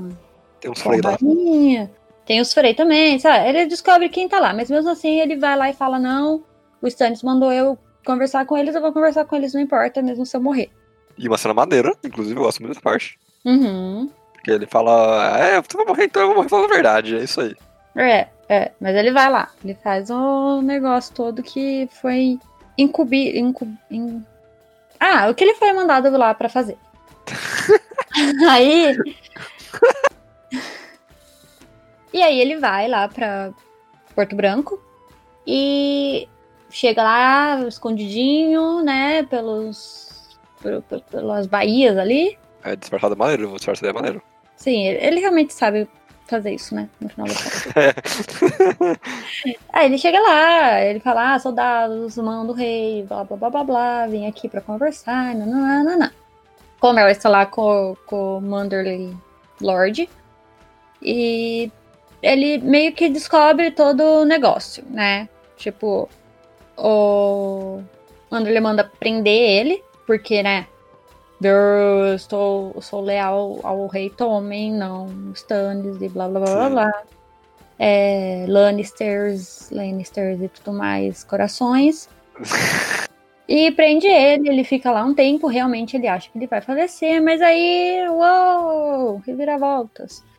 Os Motherly estão querendo acabar com o negócio todo dos Lannisters e Tommen e tudo essas coisas do rei, porque no final das contas, Lannisters e os Bolton e os Frey mataram todo mundo do norte e o norte se lembra. Sim. É, vai lembrar que o maior problema dos Manderly e da galera do norte em geral é com os Bolton e com os Freys, porque primeiro os Freys quebraram uma regra sagrada do norte. Uhum. Não, do reino. do reino, era... do reino total. Uhum. Uh, então, os Freys quebraram uma regra sagrada do, do, do, reino, que é não, você não mata quem comer na sua casa. É uma lei bem saudável, essa, inclusive eu defendo ela, devia ser uma É esse padrão. É bom, é bom. Uhum. E com os Bolton, porque eles pegaram o lugar dos Stark, e os Stark são amados até hoje, naquele continentezinho. Sim, sim. É... Tem uma coisinha só que eu queria voltar no discurso, que o discurso é bom mesmo, que até a menina que é Manderly, uma, lá, uma prima qualquer, ela se anima, ela começa a falar várias traições na cara da pessoa, sabe? Sim! Pensa na Lianinha da série, Sim. sabe? A Liana Mormont é essa menina. É essa menina total, sabe? É a menina mandando louco. Tipo, a neta do cara, ela falou mesmo: não, a gente não tinha que estar aqui, os que morram. Sim. Muito bom mesmo. e aí tem mais uma coisa pro Davos, que é a última coisa que acontece na história dele, nesse livro, que o Mander ele fala que tem um Stark vivo ainda, que eles sabem que tá vivo, e que ele tá em um lugar muito complicado de chegar, e que só um navegador muito experiente, que é o Davos, poderia chegar. E que é um lugar onde pessoas comem pessoas. É, tem esse detalhe. Uhum. A Isabela acha que é Escagos. Eu acho, porque é o único lugar que eles já falaram que tem gente que come gente. Graças ao Sam. No outro livro. Nunca me lembro disso. Péssimo você. Ele fica morrendo de medo de cair lá e os nativos, coisa mais boba, né? Comerem ele e tal. No final pode só ser pessoas comuns e as pessoas são meio loucas. Já pensei em chegar lá e a galera, tipo, mó de boa? Tipo, não, a gente não come ninguém aqui. É, tipo, a gente é vegetariano, tá? A gente não come nem bichinho, a gente só come frutas. Isso é bom. Mas eu acho que ele tá lá. Onde você acha que ele tá? Já que você não quer acreditar no meu. Eu não tenho ideia, eu só, eu só, eu só não, não vou fechar minhas opções aqui, entendeu? Hum, Tem tanto lugar que tem canibalismo, tipo, escagos. Uhum. Dá lá, me dê, me dê nomes. Tem escagos também. Assim, Escagos de novo. é, o mundo lá é bem grande. Então, É. pode ter mesmo em outro lugar. Só que até agora o lugar que a gente ouviu falar é esse. Mas pode ser outro. Sim. E pra Valíria, igual na série. Oh. Quem tava em Valíria? Não é ninguém. Ah, tá. Mas é, é isso aí. O Davos, ele passa todo esse rolê pra ir atrás do Rickon. Tipo, O, o coitado do Davos ele é uma ferramenta nesse livro, né? Ele é uma ferramenta pra falar que o Norte se lembra inicialmente, antes da gente chegar nos Bolton de fato, uhum, pelos capítulos do Tion. uhum. Sim. É bom, é bom, eu acho, eu acho o pequeno arquinho dele incompleto e bem satisfatório, legal. É. É, principalmente porque eles não falam onde ele vai, eu acho que pô, podia falar onde ele tá indo, pelo menos, já que eu vou ficar nove anos esperando o próximo livro. Uhum, uhum. É, mas o personagem aí tá muito maneiro, eu acho que enquanto- o que ele era chato no último livro, agora ele tá legal. Sim. Porque a gente vê o, o Davos no momento mais confortável dele, que é o oposto do que eu estava antes. Que é no mar, é negociando, etc, sabe? Eu acho bem maneiro isso. Sim, sim. E agora falando um pouquinho mais sobre o Norte, se lembra? Porque a gente chegar no Tion em algum momento. E eu acho que, embora seja uma parte muito grande do Tion, e tipo, uma coisa que vai influenciar mais ele, a gente não vai ter tanto tempo de falar do Tion lá, porque tem mais três coisas acontecendo ao mesmo tempo. Uhum. é. Então a gente tem a ideia de que, beleza, os Manderly já não gostam dos Bolton e dos Frey. A gente sabe que os Bolton vão fazer um casamento em Winterfell pra garantir que eles vão ser os protetores do norte. Protetores? Guardiões? Protetores. para séries do norte, em vez do Stark, casando o moleque que é um Snow com a falsa área. Tá tudo errado. Não, não. Foi legitimado pelo Rei Tommen. É verdade. Então ele é um Bolton. Tá. Com o Ramsay Bolton e a fake. Cara, ainda é fake porque não tem Mara de verdade ali, então não, não tem sentido. Não, faz o menor sentido. Mas bom, o que importa é o sobrenome que tá assinado. E eles chamam mais algumas casas aliadas, entre aspas. A gente sabe que os Frey são aliados deles. Uhum. Porque se o Frey que tá eles também, cara, eles Frey são realmente ratos. Mas não duvido. É. Mas é, o problema é que não tem com quem os Freys se juntar, então. É, porque todo mundo é os Frey. É. Justo. justo, muito justo.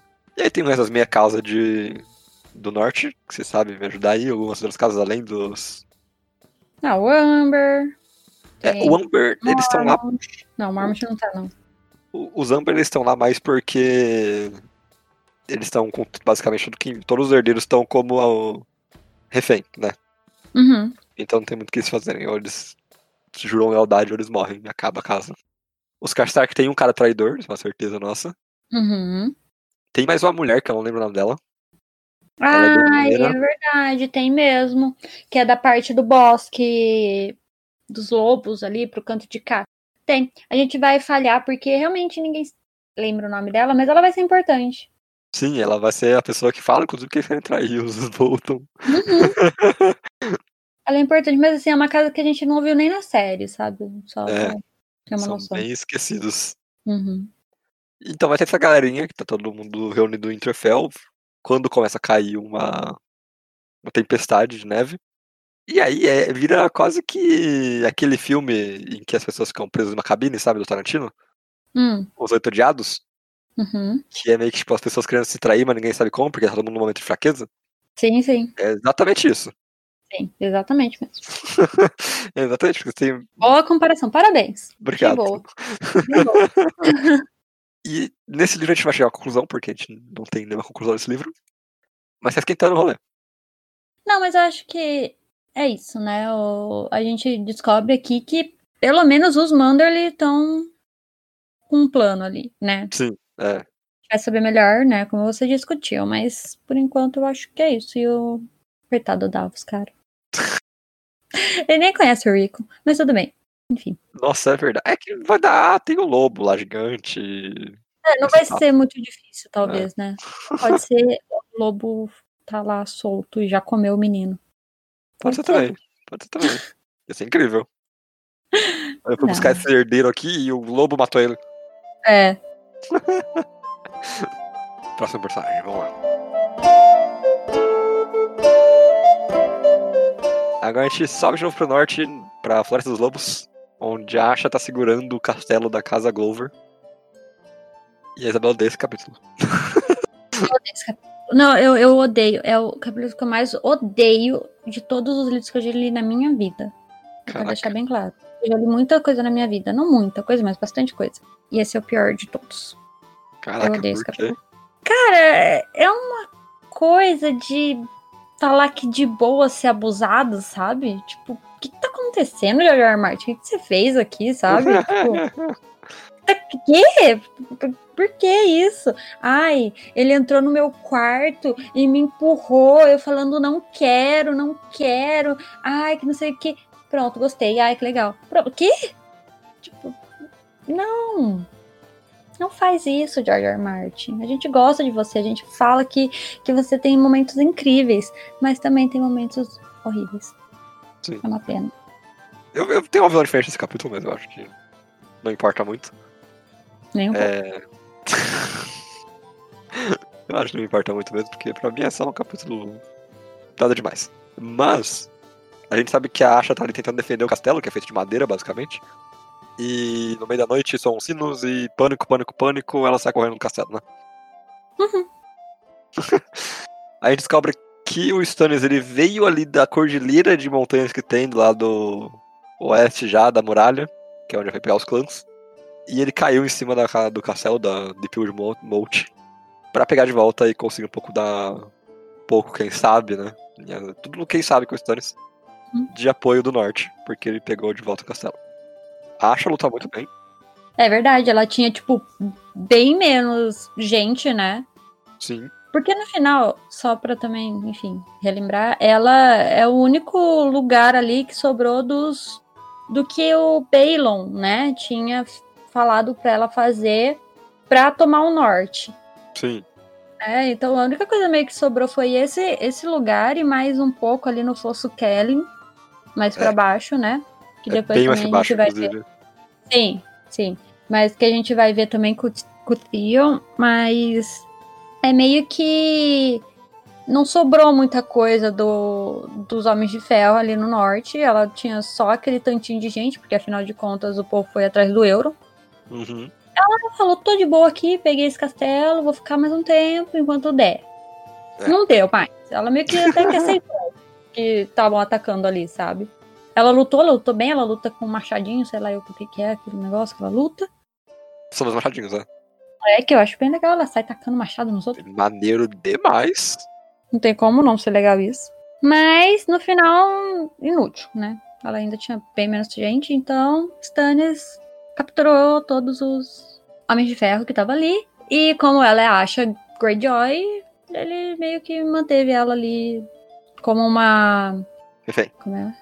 Refém, mas de tipo, uma refém de alto luxo.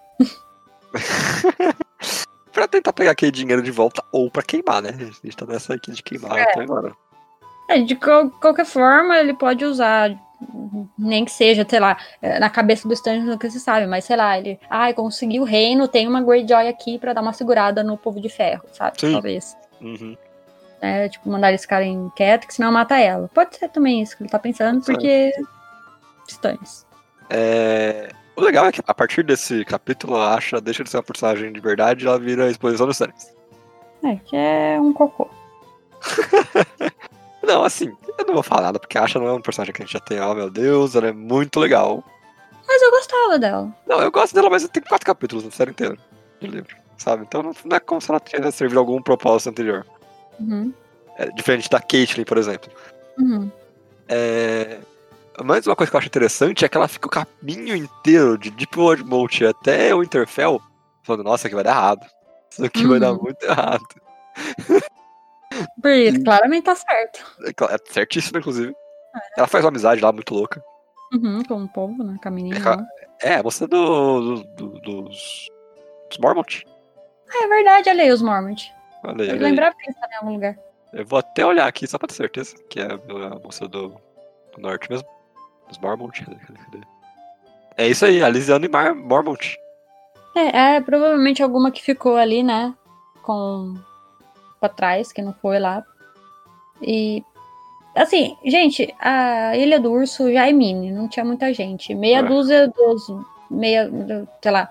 Metade do meia dúzia morreu com o Rob e o resto tava ali. Eu acho que o Stannis foi lá e falou: bora, bora. E, enfim. Sim.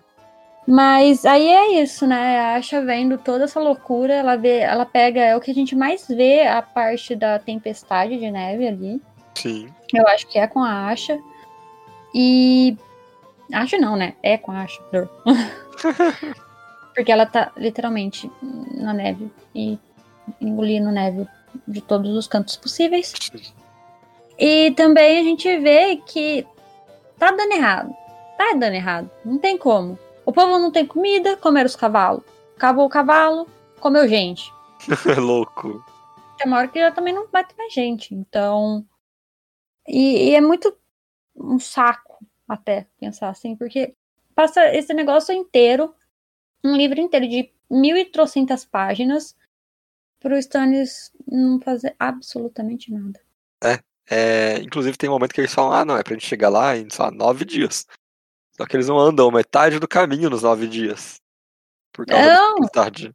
É, é, ficou meses. Eles estão. Eu, eu, pelo menos, pelo que eu entendi, foi tipo meses É. nessa coisa do Stannis sair de, da muralha, descer tudo, chegar ali, pegar a tempestade.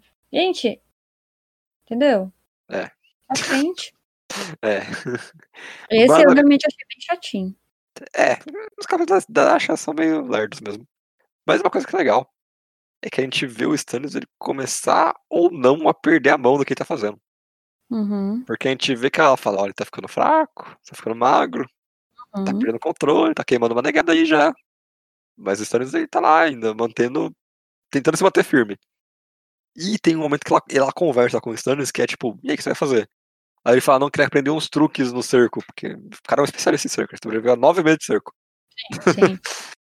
É, que ele fala que ele tá fazendo vários é, furos no lago lá, que eles estão usando pra pescar, e ele acende uma tocha no outro lado do lago.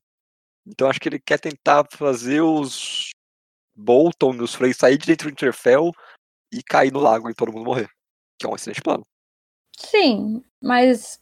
E também ele tá crente que os, os Karstark estão junto com ele, né? Sim, é.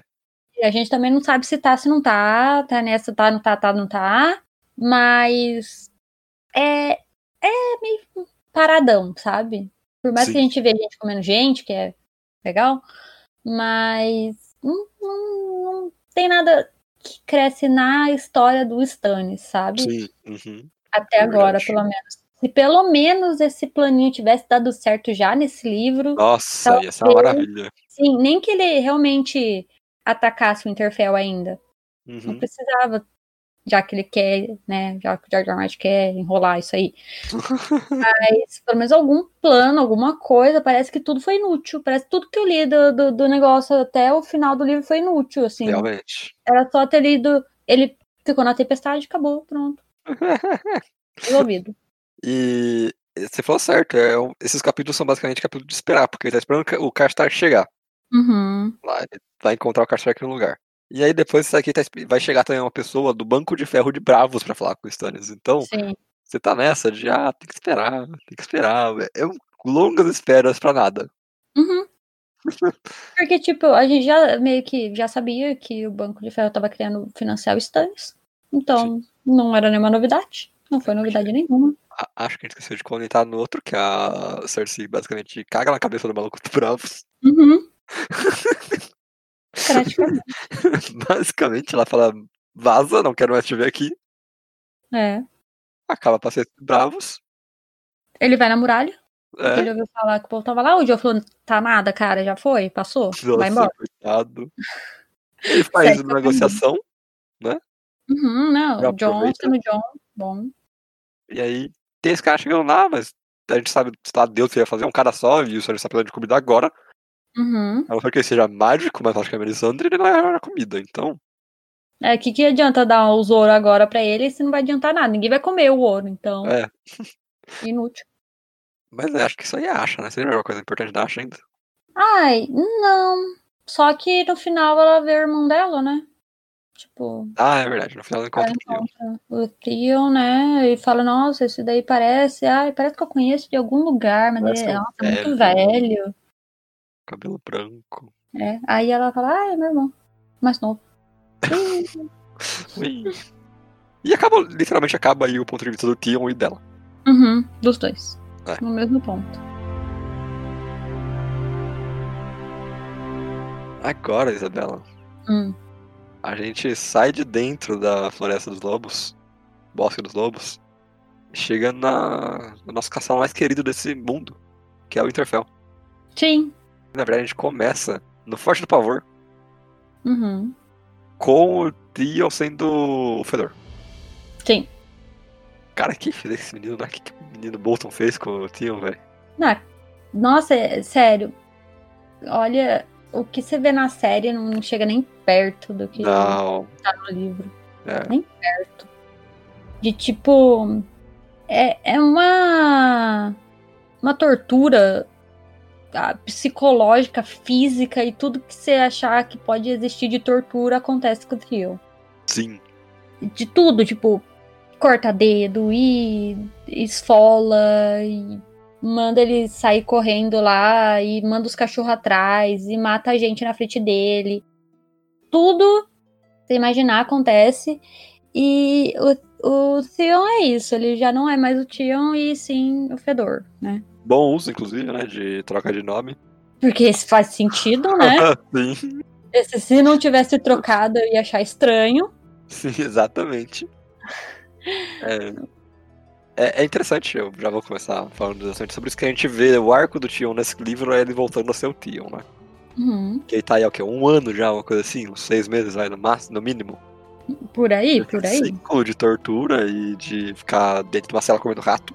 Sim, é o primeiro capítulo, cara. É, é horrível. Pesado. Eu Horrível, horrível demais. Achei, achei da hora. Achei da hora também, mas horrível. Horrível, horrível. Até o último capítulo dele que ele é falando, eu sou o Greyjoy, não sei o que, e vamos lá. Uhum. Então, o arco do Tion nesse livro é isso. É perfeito, eu diria. Fechado. É um dos poucos personagens fechados, né? É, sim, esse, esse, tudo que acontece é importante. Sim. Nada é pra encher linguiça. Sabe, é, é- Nada. esse. Hã? Nada, nada, assim. Ah, Não, mas tô falando, tipo, em comparação com o resto do livro. sim, não, esse daqui é um dos melhores é arcos, verdade, é conciso, é conciso. sabe? Tudo que acontece ali, mesmo que seja pequeno, é pra alguma coisa. Então, mostrar que ele tá comendo rato, mostrar que ele já perdeu trocentos dentes, isso é importante, sim. Isso é, por mais que seja coisas até que vai, pequenas ali na Sim. história, que não, não são relevantes pro trono de ferro, mas isso faz eu, eu me interessar mais pelo personagem. Então eu acho que vale super a pena e isso sim é interessante. Sim, eu concordo com você. Mas então, já comentamos aqui, né, no geral. O que, que acontece com o Theo? Além disso, né? Ele já é o Rick, então o Fedor, pessoa que assistiu a série, o Fedor. E isso também serve pra mostrar o que o Ramsey é capaz. Entendeu? O que os Bolton Maluco. são. É, sim. Porque, tipo, o, o, Bol- o Bolton pai ele não meio que não aprova as coisas que o filho dele faz, mas não é ah, deixa o moleque, é brincadeira, sabe? É brincadeira. Sim. É. O, o Rose, ele é um sociopata, enquanto o ele é claramente um psicopata maluco, né? Uhum, exatamente, exatamente. mas os dois são pirados da mesma Sim. forma, e isso é legal que a gente vê aqui pelo Fedor. Mas a historinha do, do, do, do Theon é essa. Ele tá lá no Forte do Pavor, sendo o Rick, né? Todo esse negócio, tortura, tortura. Ele conta as coisas, come rato. Aí o Ramsey vem. preciso de você. Preciso do Theon Greyjoy. É. Pra conseguir o Fosso, Fosso Kellen lá. Que tá sobre o, o comando do, dos Greyjoy, né? Uhum. E seria muito mais fácil, porque a gente sabe todo o negócio. No terceiro livro a gente descobre que esse Foskelling aí é um negócio mó complicado de passar, que é um trequinho lá pantanoso. Pô, isso é muito hora. Sim, muito legal. Mas é difícil, entendeu? Sim. Então, se eles tivessem esse acordo com o povo Greyjoy ali, eles iam só passar lá e sucesso. Né, isso era o que o Ramsay falou pro Theon, aí o Theon foi lá, conversou com ele, falou, olha, eu sou o Theon Greyjoy, sabe, o príncipe lá, né, do rei, do rei, Balon Greyjoy, sabe, sabe, né? Sim. Então, se vocês ficarem quietinhos aqui, vem comigo, a gente assegura aqui a sua, sua vida e deixa o povo passar. Beleza, funcionou. Aí o Ramsay vai lá e mata todo mundo. O que o Tyrion esperava também, não é mesmo? Mas isso é, é uma coisa também importante porque o, o Bruce Bolton, ele tá vindo lá de baixo, lá do, do, do sabe, Harrenhal, tudo, Frey, tudo passou isso pra passar pra Winterfell. E aí eles chegam em Winterfell e o que que acontece? Acontece as loucuras, né? Que aí começa as loucuras mesmo. Aí é o grande arco da, da história, né? Exatamente, que até aqui é coisinhas pequenas, mas que chega a algum lugar. Mas chegamos num lugar, no final das contas, que é Winterfell. Winterfell tá toda, né? Pegou fogo, eles estão tendo que meio que arrumar as coisas, porque o Ramsay fez o favor de tacar fogo em Winterfell. Sim. Castelo de dois mil anos. É, coisa mais boba. Realmente não passou pela cabeça dele que eles iam precisar de Winterfell. Mas, enfim, o Rose, ele tá cheio das grana ali, né? E eles vão dar um jeito de conseguir ficar ali em Winterfell até ali o casamento e tudo mais. E o Theon, ele tá como Rick, mas alguma coisa já, já sente ele lembrando dele como Theon, sabe? Uhum. Principalmente depois da conversa que ele tem com o Rose. Porque Uhum. É, o Urso ele fala que o Theon é importante agora, não o Rick. Não o Fedor. Sim. E aí dá um banho nele, sabe? Põe uma roupinha, troca o lookinho, essas coisas todas. Alimenta ele. Hã? Alimenta ele. É, dá comida de verdade. Aí ele fala, tipo, que é bem triste até. Que ele não consegue comer direito, ele tem que ficar chupando a carne, porque ah, ele é não tem verdade, cara. Nossa. É, cara, um- ele tá muito, muito, muito, muito traumatizado. Já que a gente tá falando da parte triste, Ah. quando ele explica o jeito que o Ramsay tira os dedos dele, é a coisa mais horrível que eu li em muito tempo. E eu acho bem triste, mas bem legal. Que é muito louco, que primeiro ele tira a pele. Esfola, né? isso, Tira ele deixa ele já so- so- sofrendo um pouco. é, Até aí pedir crosa, aí tem que cortar. Cara, Até coisa horrível. Que coisa horrível. E ele já não tem, tipo. e- e só pra você ter, ter uma noção como o Renzi é, né? Porque ele não corta os dedos, tipo, importantes. É, Faz, tipo, a pessoa segurar uma coisa, ou o pé, né? Tipo, que dá equilíbrio, essas coisas. Não arranca Sim. todos. Ele tira um de um, um do outro. é. Um da mão, o dedinho que não usa. Mas é só pra ferrar com a cabeça dele mesmo. E é exatamente o que você falou, porque tem uma hora que ele fala, ah não, eu tenho que colocar umas coisas na luva, sabe? Um enchimento na luva, pra não Uhum. parecer que ele não tem os dedos, sabe? Cara, é uma loucura. Uma loucura. É, e é uma, uma coisa também de tipo, como eu disse, né? Até onde o Ramsey vai. Então a gente não pode duvidar de nada do que ele faz. Sim. E finalmente acontece o casamento, né? Com a Da- Jane com a Jane e, gente, quem né, prestou atenção, o Theon morou a vida inteira com os Starks. Então é lógico que ele sabe quem é a Arya, quem é a Sansa, quem é o Rickon, quem que- ele sabe. É. Então ele sabe que aquela ali não é a Arya. Porém, entretanto, todavia, ele já não conta É. que é a Arya, que não é a Arya, né? Que é a Jane. Porque esse plano todo é pro. Foi feito pelos Lannister. Sim. Que eles sabem que não é a Arya, né? Uhum. Na verdade, a ideia foi do Mindinho. Mas os Lannister fizeram isso de propósito, sabe? Só essa, essa área fake aqui. Eles não vão saber mesmo, porque ninguém conheceu a área. A área era pequena, cresceu, virou outra pessoa. Porque, né, no norte ali as pessoas se conhecem, mas. Enfim, passou muito tempo. E dava, dava para eles. Então eu passava para eles essa menina aí, que tinha cabelo né, castanho, olho castanho, e é isso. Só que, como o Theon, né, ele conheceu desde sempre, ele, ele repara que, tipo, o olho dos Starks é cinza. Não sei também, coisa aleatória. assim. Mas o olho da menina é preto. Então, além de tudo, ele ainda dá as provas aqui pra gente saber que ela realmente não é a área, sabe? Sim. Que ele sabe que não é a área. E ele também é meio que obrigado a fazer uns negócios lá e levar a menina e ver o Ramsey estuprar a menina e péssimo. Coisas horríveis, coisas horríveis do Ramsay. Mas aí vamos deixar quieto, quem leu, leu, não precisa, né? Que também não é relevante pra história. E aí, como a gente tá em Winterfell, a gente tem aquela reunião de Lords que eu já comentei mais cedo. é, A gente vê também o Tion tá meio que secundário nesse momento, porque o Ramsay tá ocupado demais com a esposa nova dele. Ele fica livre pra poder andar pelo pátio do. de Winterfell e vão ter umas memórias antigas de quem ele era, o que ele fazia ali. E aí que a gente vê algumas reflexões antigas dele voltando ainda mais a ser o Tion. Porque ele começa a lembrar, pô, eu, eu. Essas pessoas me ajudaram, eu traí elas e blá blá blá. Ele vai começando a sentir o peso da consciência, sabe? Sim. que é justíssimo, inclusive. Uhum. Ele é um traidor, pra lembrar isso. Não, Tem um E capítulo, ele inclusive. precisou fazer tudo aquilo pra pensar nisso, né? É, exatamente. Tem um capítulo dele, inclusive, que é chamado de o Vira-Casaca, Uhum. porque é isso que ele é, um Vira-Casaca. Uhum. E ele acaba se envolvendo em alguns subplots ali de dentro de Winterfell. O mais claro é o momento em que falam pra ele levar as pessoas até a cripta de Winterfell, que é uma coisa que só os, os Stark conhecem. Uhum. E ali eles fazem um complozinho, né? Meio escondido do Tion, do Tion, que é vamos trair os Bolton e os Frey. Sim. Pra quem tá lendo, eu acho que não fica tão. Pra mim não fica tão claro assim, eu achei um pouco estranho. Sério? É, eu achei meio. Não fiquei, não entendi se eles estavam afim, Ah. tipo. Aham. Não entendi. Porque os Manderly, todo mundo sabe que.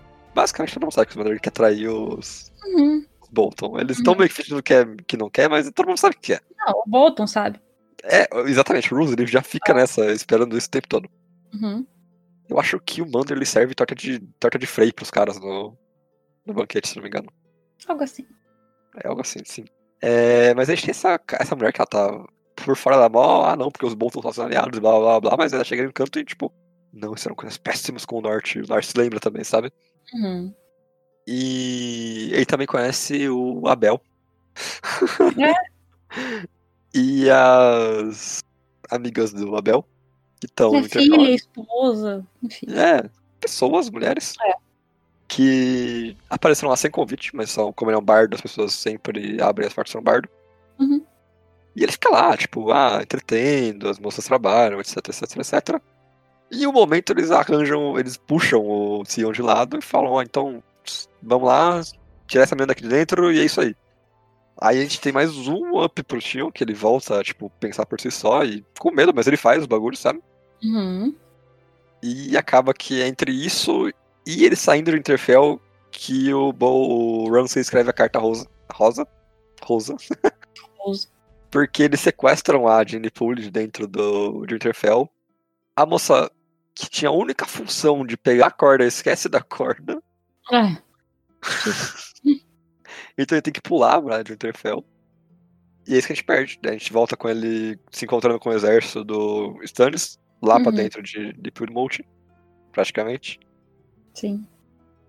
E tem mais uma última coisa, que é uma coisa que ninguém entendeu ainda, porque tem alguém matando pessoas dentro de Winterfell, o fantasma de Winterfell. Uhum. A gente tem algum chute de quem é.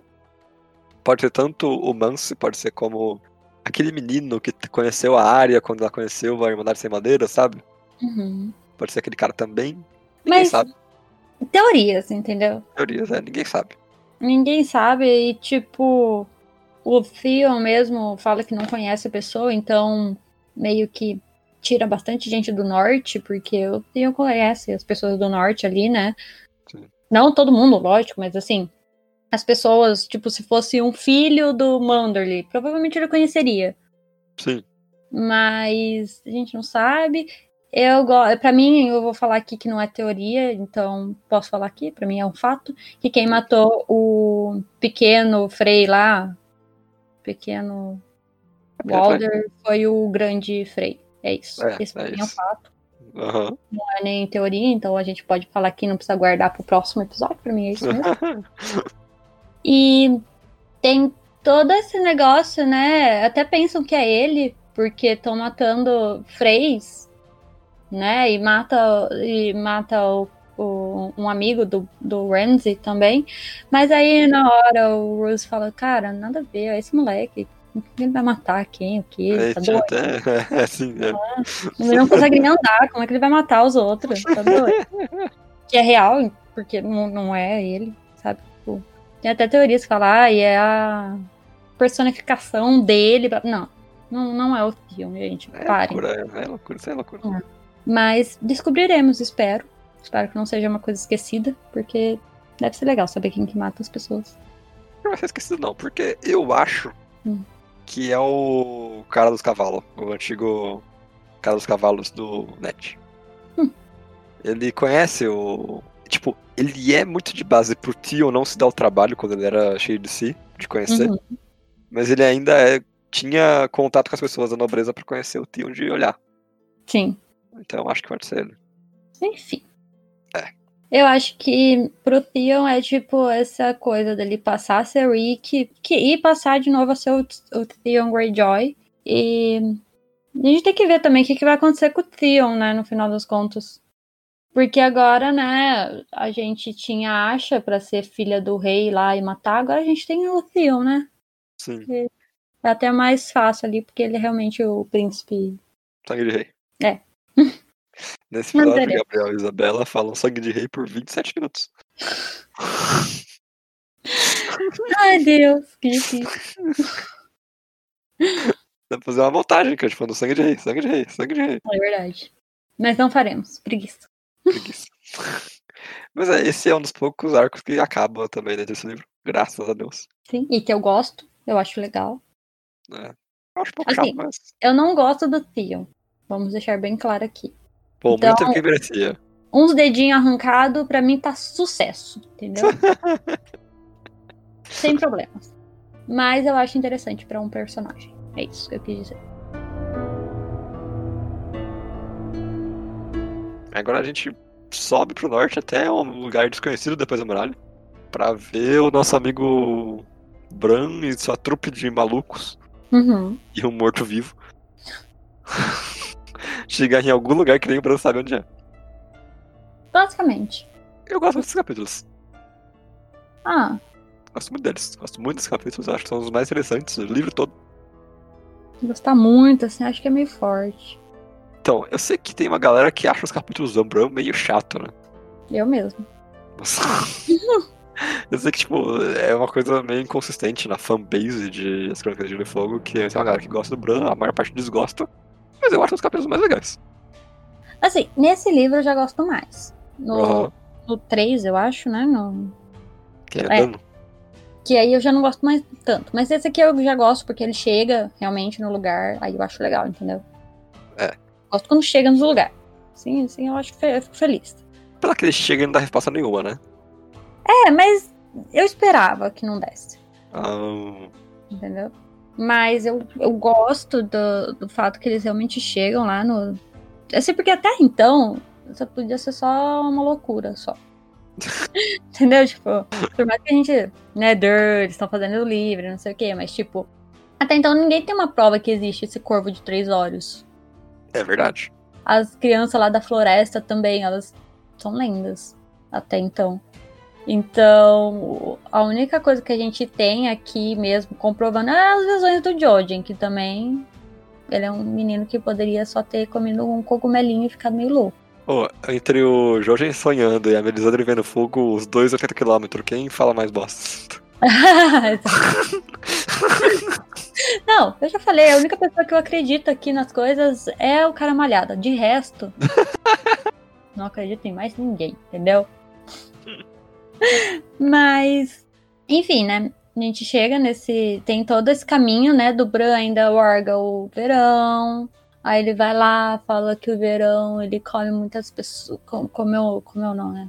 Quando ele tá no verão, ele se sente tipo, completo. E o verão vai lá e mata os sete peles lá. É. Toda essa coisa aí. Ai, né? A galera passando fome e chegando e andando com alce. É isso aí. É, é isso aí, entendeu? É isso. Acho que tem uma parte legal, que é eles, tipo, se perguntando qual é a identidade do Mãos Frias. Uhum. A a gente já falou sobre isso, Sobre ele, não. sobre Mãos Frias aqui no podcast. Não, comentar a gente já comentou. Aham. No, no, no 3, é. Que a gente Ah. fala do Sam. Que ele acha esse cara aí. A gente É, já falou não. assim. Porque eles têm um quase que um capítulo inteiro desse livro pensando qual que é a identidade do Frias, porque chegam à conclusão que ele é morto. Duh. É. E que ele tem machucado abaixo do pescoço, abaixo da, da boca, na verdade, porque ele usa sempre um. Como fala? Cachecol. Tá. Cobrindo ali aquela parte do pescoço. E a gente sabe também que ele é velho porque ele sabe várias coisas. Não, mas tá aí, né? Então, já pode. Não é o Uncle Benjamin do. do... Ah, não, não é, né, gente? Pelo amor de Deus. É. É uma pena. Saudades do Uncle Beijo. Mas... Mas a gente tá nessa. E talvez seja. o- Tem quem fala que é o, o rei, da, o rei da noite, né? Desse mundo. Então, tem quem fala que não é que é bem o real. Tem a, gente- eu acho que eu já comentei, mas os- Acho que vai gente que não ouviu, isso, né? né? Vai que não, a pessoa tá escutando aqui só isso. De que ele pode ser o primeiro é, outro, né? Primeiro ser. É, é o Outwalker, mas no livro não, não tem Outwalker, né? Então é o primeiro ser não vivo vivo. Zumbizão. Faz sentido, faz sentido. zumbizão, no final das Uhum. contas. Que ele que foi transformado pelas crianças da floresta, lá num acordo todo, porque teve um momento no reino ali antes dos primeiros homens, é, sabe? Uma coisa toda que todo mundo começou a destruir a, a terra ali, onde era só as crianças da floresta que viviam. Aí, ai, vamos fazer um acordo para você parar de destruir. Então eu te dou, tipo, esse conhecimento, essa coisa aqui, para você ir lá e fazer um acordo. Dizem que esse ser é os mãos frias. Mas Entendi. também não sei também, entendeu? Porque ele é velho, mas será que ele tem. Assim, ó. Pensa que a conquista do Aegon tá em 500 anos. Certo. 400, 500 anos. Uhum. Os primeiros homens chegaram a 1.300 anos. Ele Sim. teria que ter uns 2 mil anos.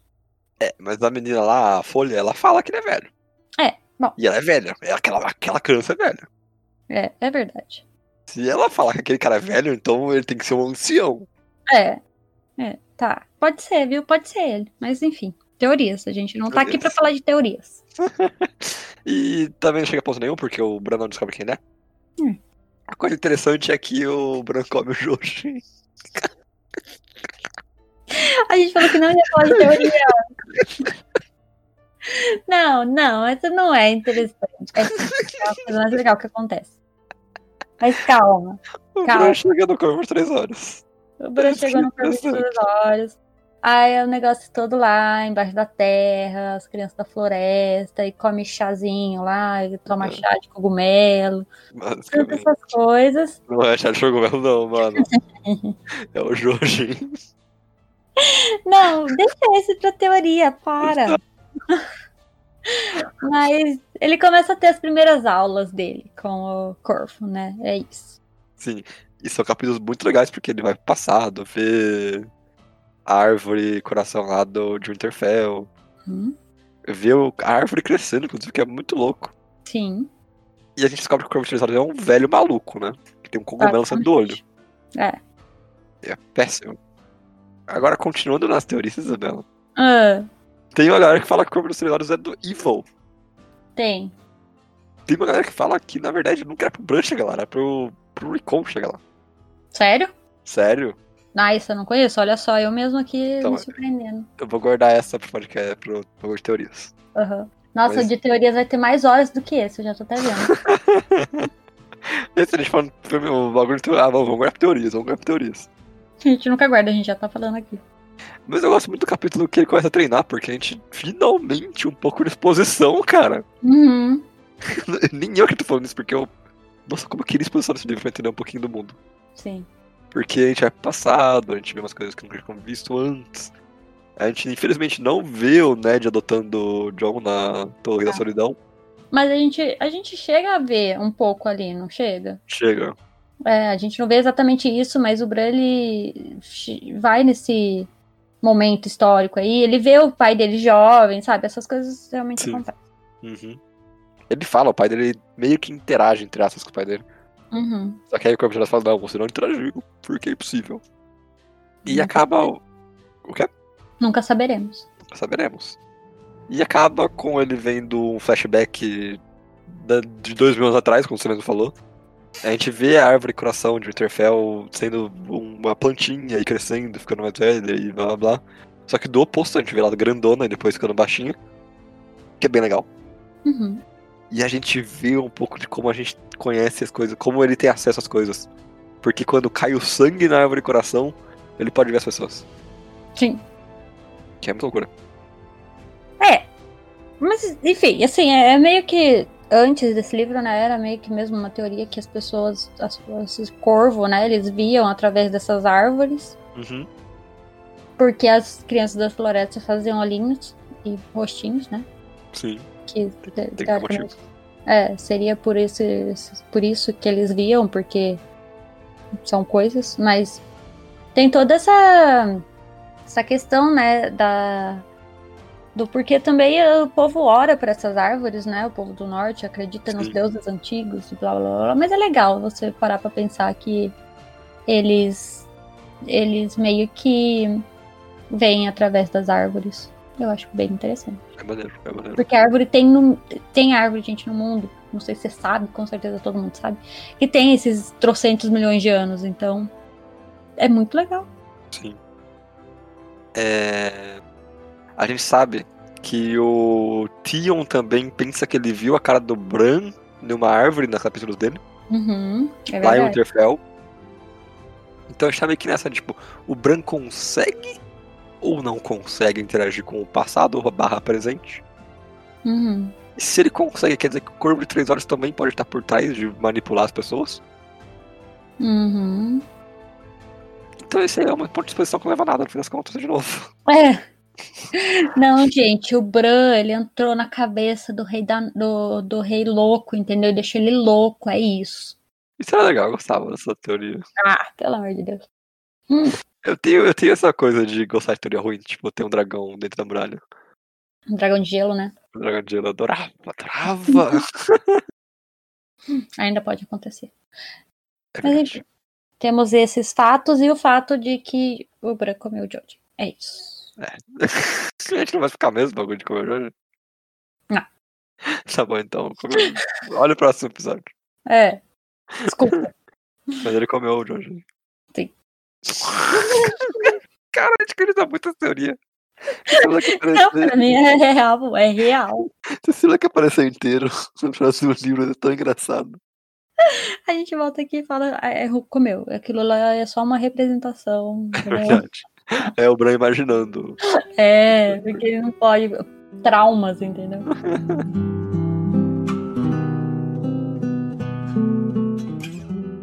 Na verdade, nesse episódio é só isso.